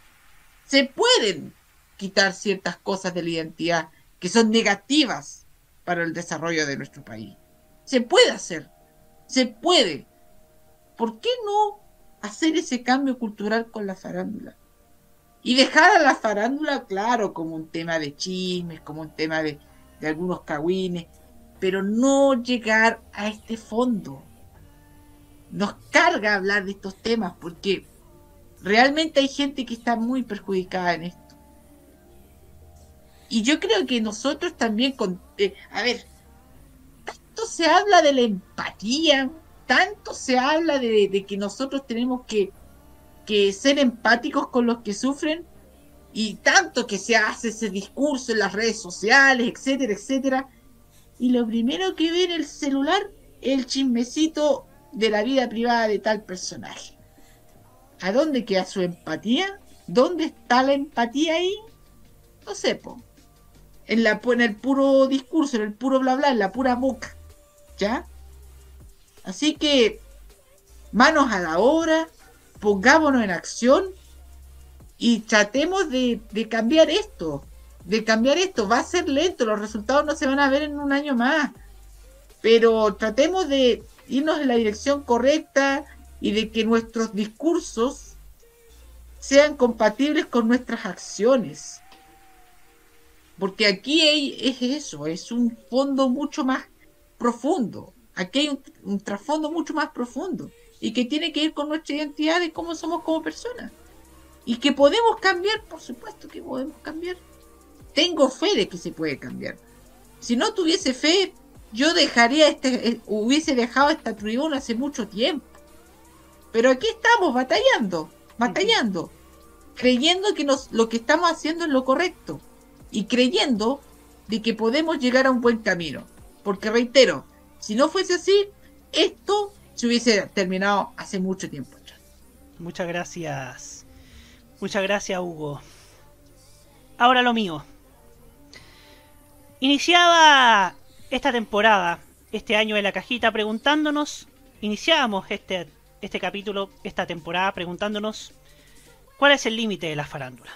Fue el primer tema, de hecho, motivado por, por cómo la prensa rosa, que en el afán de convertirse en gris, fomentaba las actitudes tóxicas o las peleas de ciertas personas. En este sentido, yo me doy cuenta claramente, y usted se puede dar cuenta por lo expuesto que acá no hay, no hay límites. Y acá lo lamentable es que nadie le quiere poner un límite. Nadie. O sea, solamente nosotros que hacemos lo mejor que podemos, que hacemos, que, que tenemos que poner nuestra mejor cara para hablar de estas cosas, porque también conocemos el historial nefasto que ha tenido la farándula, sobre todo con temas vinculados a la salud mental. Usted ya lo conoce cuando ese viral de fue un grupo pequeño de Felo, que todos nos reímos y hasta el día de hoy se siguen riendo. Pero en el trasfondo, el señor Luis Sandoval, que hoy día lo que hoy día se le ve campante con su amigote en, en el que te lo digo, le arruinó la carrera. No respetó un momento personal complicado de Felo y reaccionó como reaccionó y no lo pudimos ver en Viña y no volvió a salir más en televisión al menos. Y puedo mencionar otros momentos en que se aprovechó el desvarío mental de varias personas para perjudicarlas en vez de ayudarlas. Puedo mencionar, por ejemplo, lo que pasó con Valerie Roth, cómo la han vapuleado por su mala conducta y cuando salió ese infame video, ahí estaban los canales proyectándolo, primer plano poniéndolo para todo el país. Y el CNTV ni siquiera hizo una sanción al respecto. También puedo contar lo de Luli y Nicole Moreno, que también yo recuerdo un, una nota de intrusos donde le preguntaban había pasado un mal momento. Y le preguntaron, ¿cómo estás? ¿Qué, qué, piensa de tu separación? Sale llorando Luli y se va y huye despavorida en su automóvil. Puedo contar muchas cosas también. Puedo contar cómo, una vez más, puedo, tengo que tomar este ejemplo, ya estoy aburrido de tirar este ejemplo, me van a perdonar, pero cómo los mismos medios de farándula están fomentando la actitud tóxica de Anel Arangui, sabiendo que las actitudes que está tomando son tóxicas. Lo ha hecho muchas veces, su actitud violenta que ha llegado incluso al acoso y a celebrar amenazas de muerte. Que eso es una bajeza del ser humano. ¿A qué voy con esto? Que aquí adhieron parte de lo que digo, de lo que dice Hugo Cares, que también la responsabilidad es del consumidor. Acá es la culpa del chancho tanto como de quien le da el afrecho.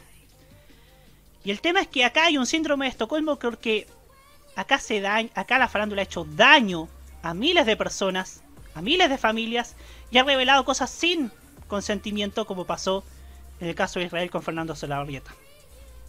En síntesis, la farándula se ha equivocado, se equivocó y se va a seguir equivocando. Y se va a seguir equivocando. Usted no se equivoque. En fin, vamos con, vamos con algunos de los comentarios.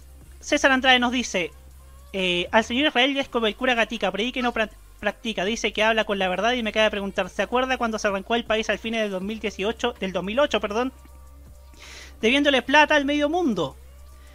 Aquí nos lo dice. Y Archivos en VHS, que recién se sumó. Buen archivo de Mega Noticias, por cierto. El rabino queriendo llamar la atención en TV metiendo la plata. Pues bien, ya para descontracturar un poco este tema, vamos con algo positivo, vamos con lo que nos gusta, la música. Y, esta, y el siguiente pedido es de nuestro queridísimo, como siempre, Martín Correa Díaz, a quien, como siempre, animoso y amistoso, le doy la posibilidad de presentar. Ok, gracias Roberto, como siempre. Bueno, el tema que pedí hoy ha tenido obsesionado más que nada porque es de una telenovela que estoy viendo y me ha gustado bastante.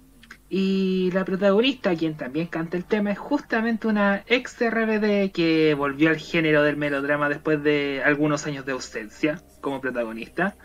Y me ha gustado cómo lo ha hecho, está buena la telenovela, es la única con la que voy al día, así que eso, ojalá que el tema les guste tanto como a mí. Aquí está Pienso en ti en las voces de Dulce María y David Cepeda. Dulce María, la adoro. Y ya seguimos con las reflexiones finales del día de hoy. Ya volvemos.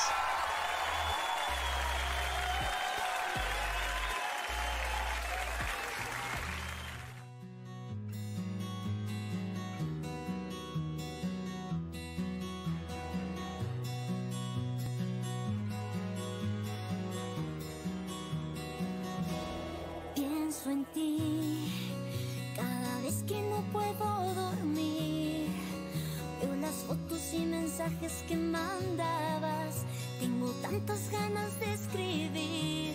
Te pienso en ti. Extrañé esos ojos que tan claro me decían. Si me das un beso yo te doy mi vida.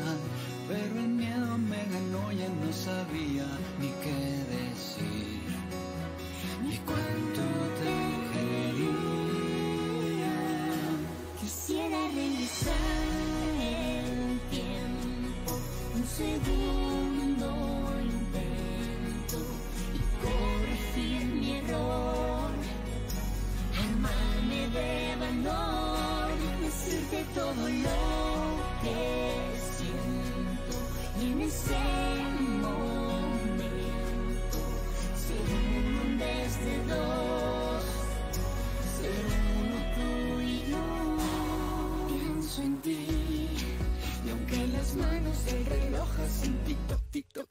no es demasiado tarde para ir a buscarte. Necesito verte, no voy a soltarte.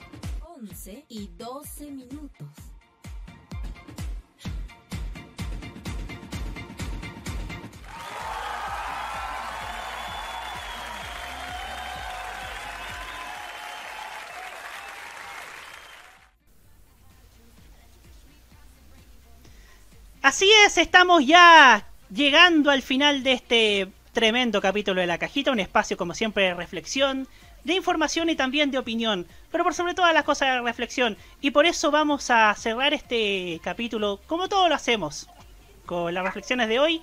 Y hoy día, porque me lo pidió que sea el primero, Jaime Betanzo. Gracias, Roberto. Eh, hemos hablado las últimas dos o tres semanas respecto al caso de Viviana Canosa. Eh, a su denu- por la denuncia junto a Aurora y Marco Becha por parte de Florencia Kirchner y parte del Ministerio de la Mujer y de los en- del ente de comunicaciones del Estado argentino. Resulta de que nuevamente me vuelve a salir Viviana Canosa en esta vez en un portal chileno, porque se le hace la crítica que los chilenos vienen a comprar a la Argentina porque está todo económico diciendo que no le favorece nada a lo que es el consumidor argentino. Permito decir de que acá la responsabilidad es también de ellos de alimentar la CISAC. Que ese patriotismo tan chauvinista, tan falsete, también es responsabilidad de ellos. Que nosotros, a lo menos acá, nunca le vamos a poner un pero. Los argentinos que vienen a comprar tecnología en nuestro país. Porque todos sabemos de que la, la economía no ha acompañado.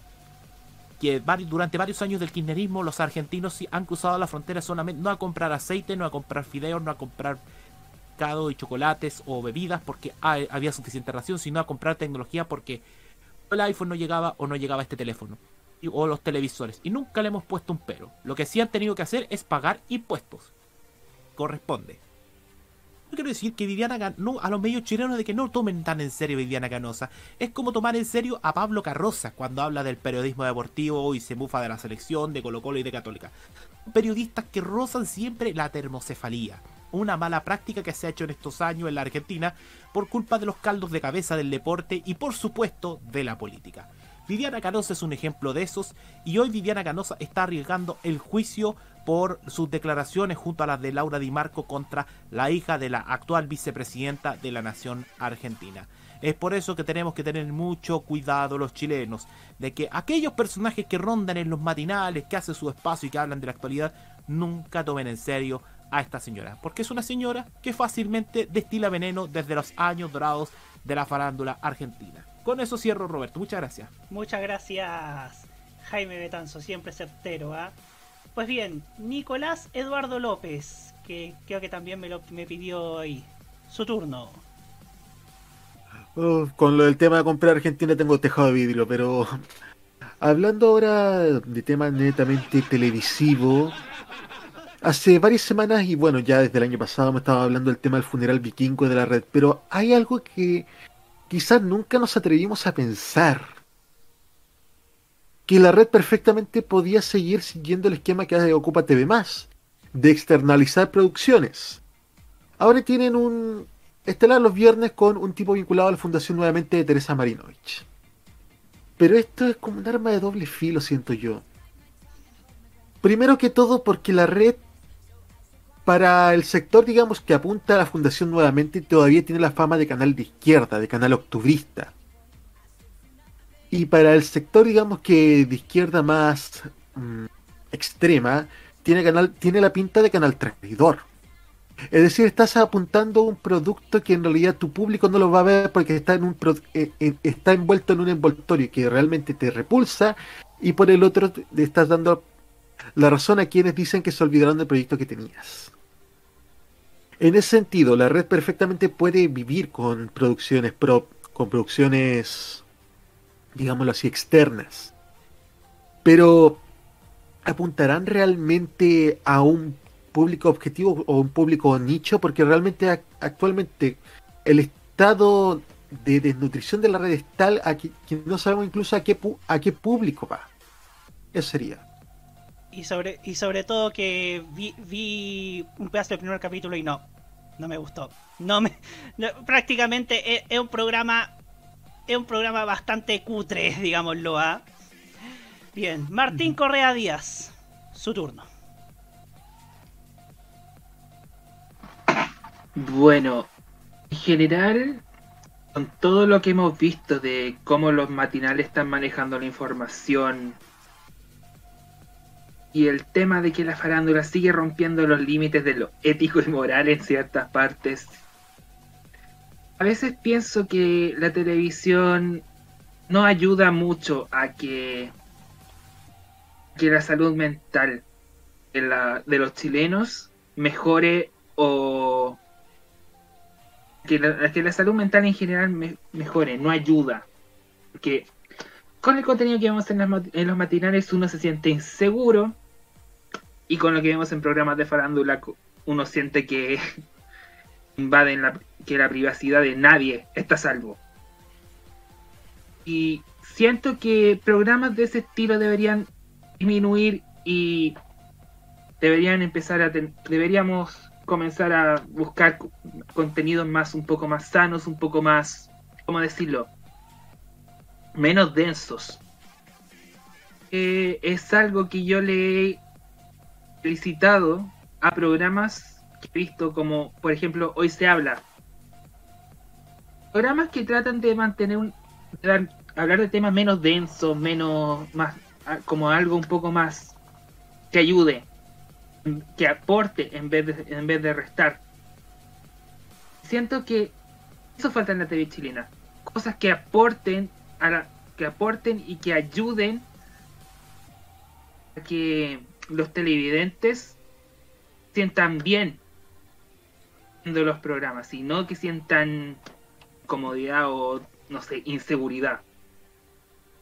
Eso sería mi reflexión por ahora. Perfecto. Hugo Cárez Navarro, su turno. El pasado día miércoles, eh, Mario Kreuzberger escribió una carta en el Mercurio, aludiendo sobre las, los pésimos servicios para los discapacitados en el aeropuerto de Santiago. Él no podía creer que un aeropuerto de primer mundo como el, el terminal aéreo de Santiago, recientemente entregado por lo menos en su, en su terminal internacional, tenga tan deficientes servicios para las personas que lo solicitan en materia, por ejemplo, de, reitero, para las personas discapacitadas. A mí me parece casi insólito y me parece una noticia muy, gran, muy grave que hayan pasado 45 años de que tengamos una Teletón y todavía en este país no tenemos cultura ni conciencia sobre las personas discapacitadas en Chile. 45 años han pasado desde que Mario Kreuzberger comenzó la Teletón.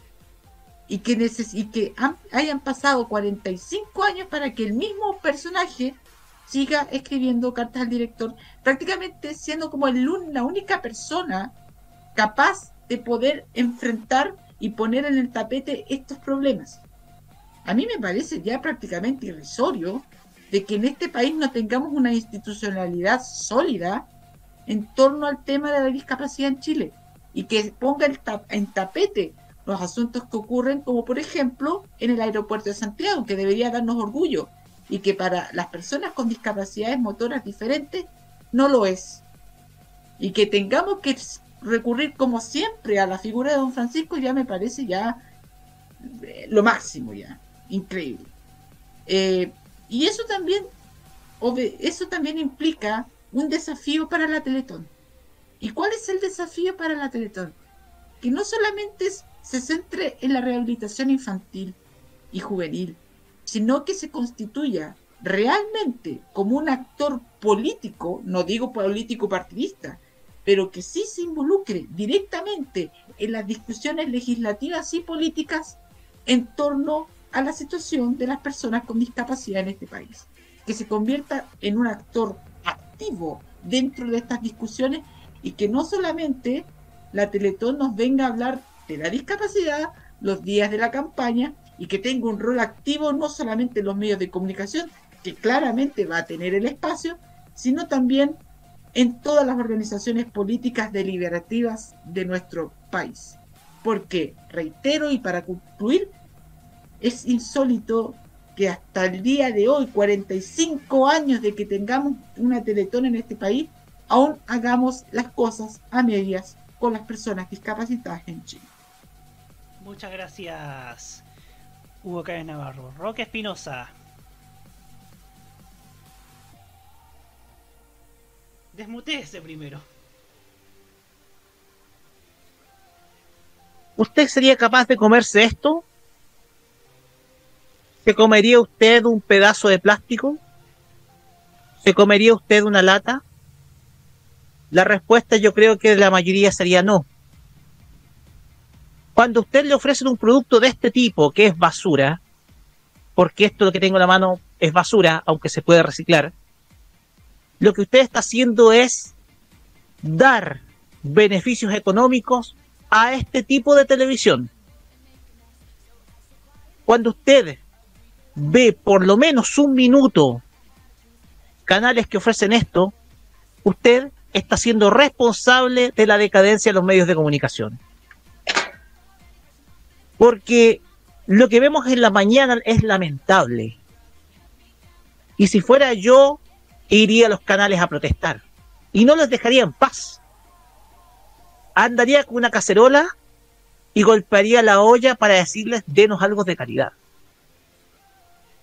Porque desde luego, si la televisión quiere seguir por este camino, convirtiéndose en basura, ofreciendo basura, usted está siendo cómplice de que la televisión ya esté ofreciendo lo que le están dando. Así que por favor, si usted ve que lo que le están ofreciendo no es nada útil, simplemente no lo consuma. Y al fin y al cabo, como sigue el proceso de este tipo de basura, el horario se puede reciclar. Y de usted depende de que nuestra televisión se recicle. Con esto termino. Muchas gracias, Roque Espinosa. A ver, mi reflexión final va por lo que pasó hoy día en la mañana. Otro día lamentable. Lamentable en el sentido de que, de que no se están tomando en serio, de que la inseguridad depende, el combate a la inseguridad depende de la voluntad de todos los actores políticos. Y eso incluye a los actores multimediales y en eso los canales de televisión. Honestamente creo que en tiempos donde se demanda respuesta, se demanda que el gobierno esté, esté creando cosas para que vivamos más seguros y en esto han estado activos con el tema del plan de las calles sin violencia, creo que transmitir en vivo y en directo, en cuatro matinales, al mismo tiempo, un narco funeral catalogado como el más peligroso de la historia. Y que además, conociendo las complejidades del asunto, tomando en cuenta los nexos oscuros que, tiene, que tenía este señor, se manden profesionales allá a cubrir, que se transmita como si fuese el funeral de Patricio Elwin, y que se arriesguen incluso a lo que se vio en televisión en TVN de, que los profesionales sean amenazados en directo va por el camino contrario a los que a lo que diversos actores políticos no quieren hacer, no, no se están extendiendo la, la invitación. Más aún cuando el tema de la inseguridad es un arma de doble filo para ciertos actores. Creo yo que hoy día fue vergonzoso fue, como dijo Roque Espinosa, nuevamente nos dieron basura. No sé cómo andará el rating, creo que el rating no es el mismo de hace dos años o tres años, que bueno, estaba la pandemia, hoy día pocos ven matinales, pocos ven televisión abierta, pero no creo que sea prudente que en tiempos donde la inseguridad en manos del narcotráfico, en manos de los delincuentes y en manos de las mil problemas que tiene la justicia en este país, transmitir un narcofuneral, incluso donde se veía a carabineros resguardando a los maleantes que estaban despidiendo a este, a este infausto ser, y ni siquiera cuestionaban que carabineros no haya hecho nada, me parece que es un arma de doble filo y además están siendo incoherentes. Porque un día te dicen, estamos preocupados por la violencia. Las cifras lo demuestran. Las cifras de la encuesta dicen que el problema hoy día es la delincuencia, es la inseguridad. Y por el otro, te muestran este tipo de cosas. Sensatez, responsabilidad, respeto a las personas que, que no pueden vivir en paz por culpa del narcotráfico. Por esas personas que incluso les suspendieron las clases por temor a cosas peligrosas acaecidas por el narco sensatez, respeto y sobre todo autocrítica. Porque pareciera que los medios no están haciendo lo suficiente y cosas como estas desentonan en su supuesta preocupación por el tema de la delincuencia. Sobre todo de Mega, que ha tomado una posición recalcitrante a favor de carabineros y, y contra el tema de la inseguridad, pero la cobertura que se vio hoy día, al igual que de los otros matinales, simplemente desentonó. Fue un día vergonzoso, fue un día terrible y que justifica el hecho de que se vio acá, de, lo que se haya dicho acá, de que, los, de que hoy día no hay, hay que hacerle el quite lo más que se pueda a los matinales y los noticieros. Porque más que informarnos, nos están haciendo vivir con miedo. Así terminamos la cajita. La próxima semana es primero de mayo, Día del Trabajador. Nosotros no estaremos al aire, nos vamos a tomar el feriado. Pero la próxima semana va a haber un especial de tolerancia a cerdo. Extra largo. Así que lo, invitamos a que nos sintonicen dos semanas más a las 21.30 con un nuevo capítulo de La Cajita aquí en Modo Radio y Modo Radio TV. Nos despedimos. Buenas noches. Buenas noches. Buenas noches.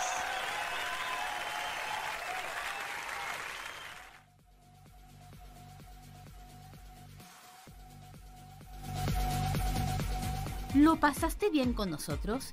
Esa es la idea. Si llegaste acá es porque te gusta reflexionar sobre los medios y la televisión en Chile. Contamos contigo la próxima semana en una nueva terapia mental. Cerramos por esta semana la cajita en modoradio.cl. emitidas en este programa son de exclusiva responsabilidad de quienes las emiten y no representan necesariamente el pensamiento de modoradio.cl.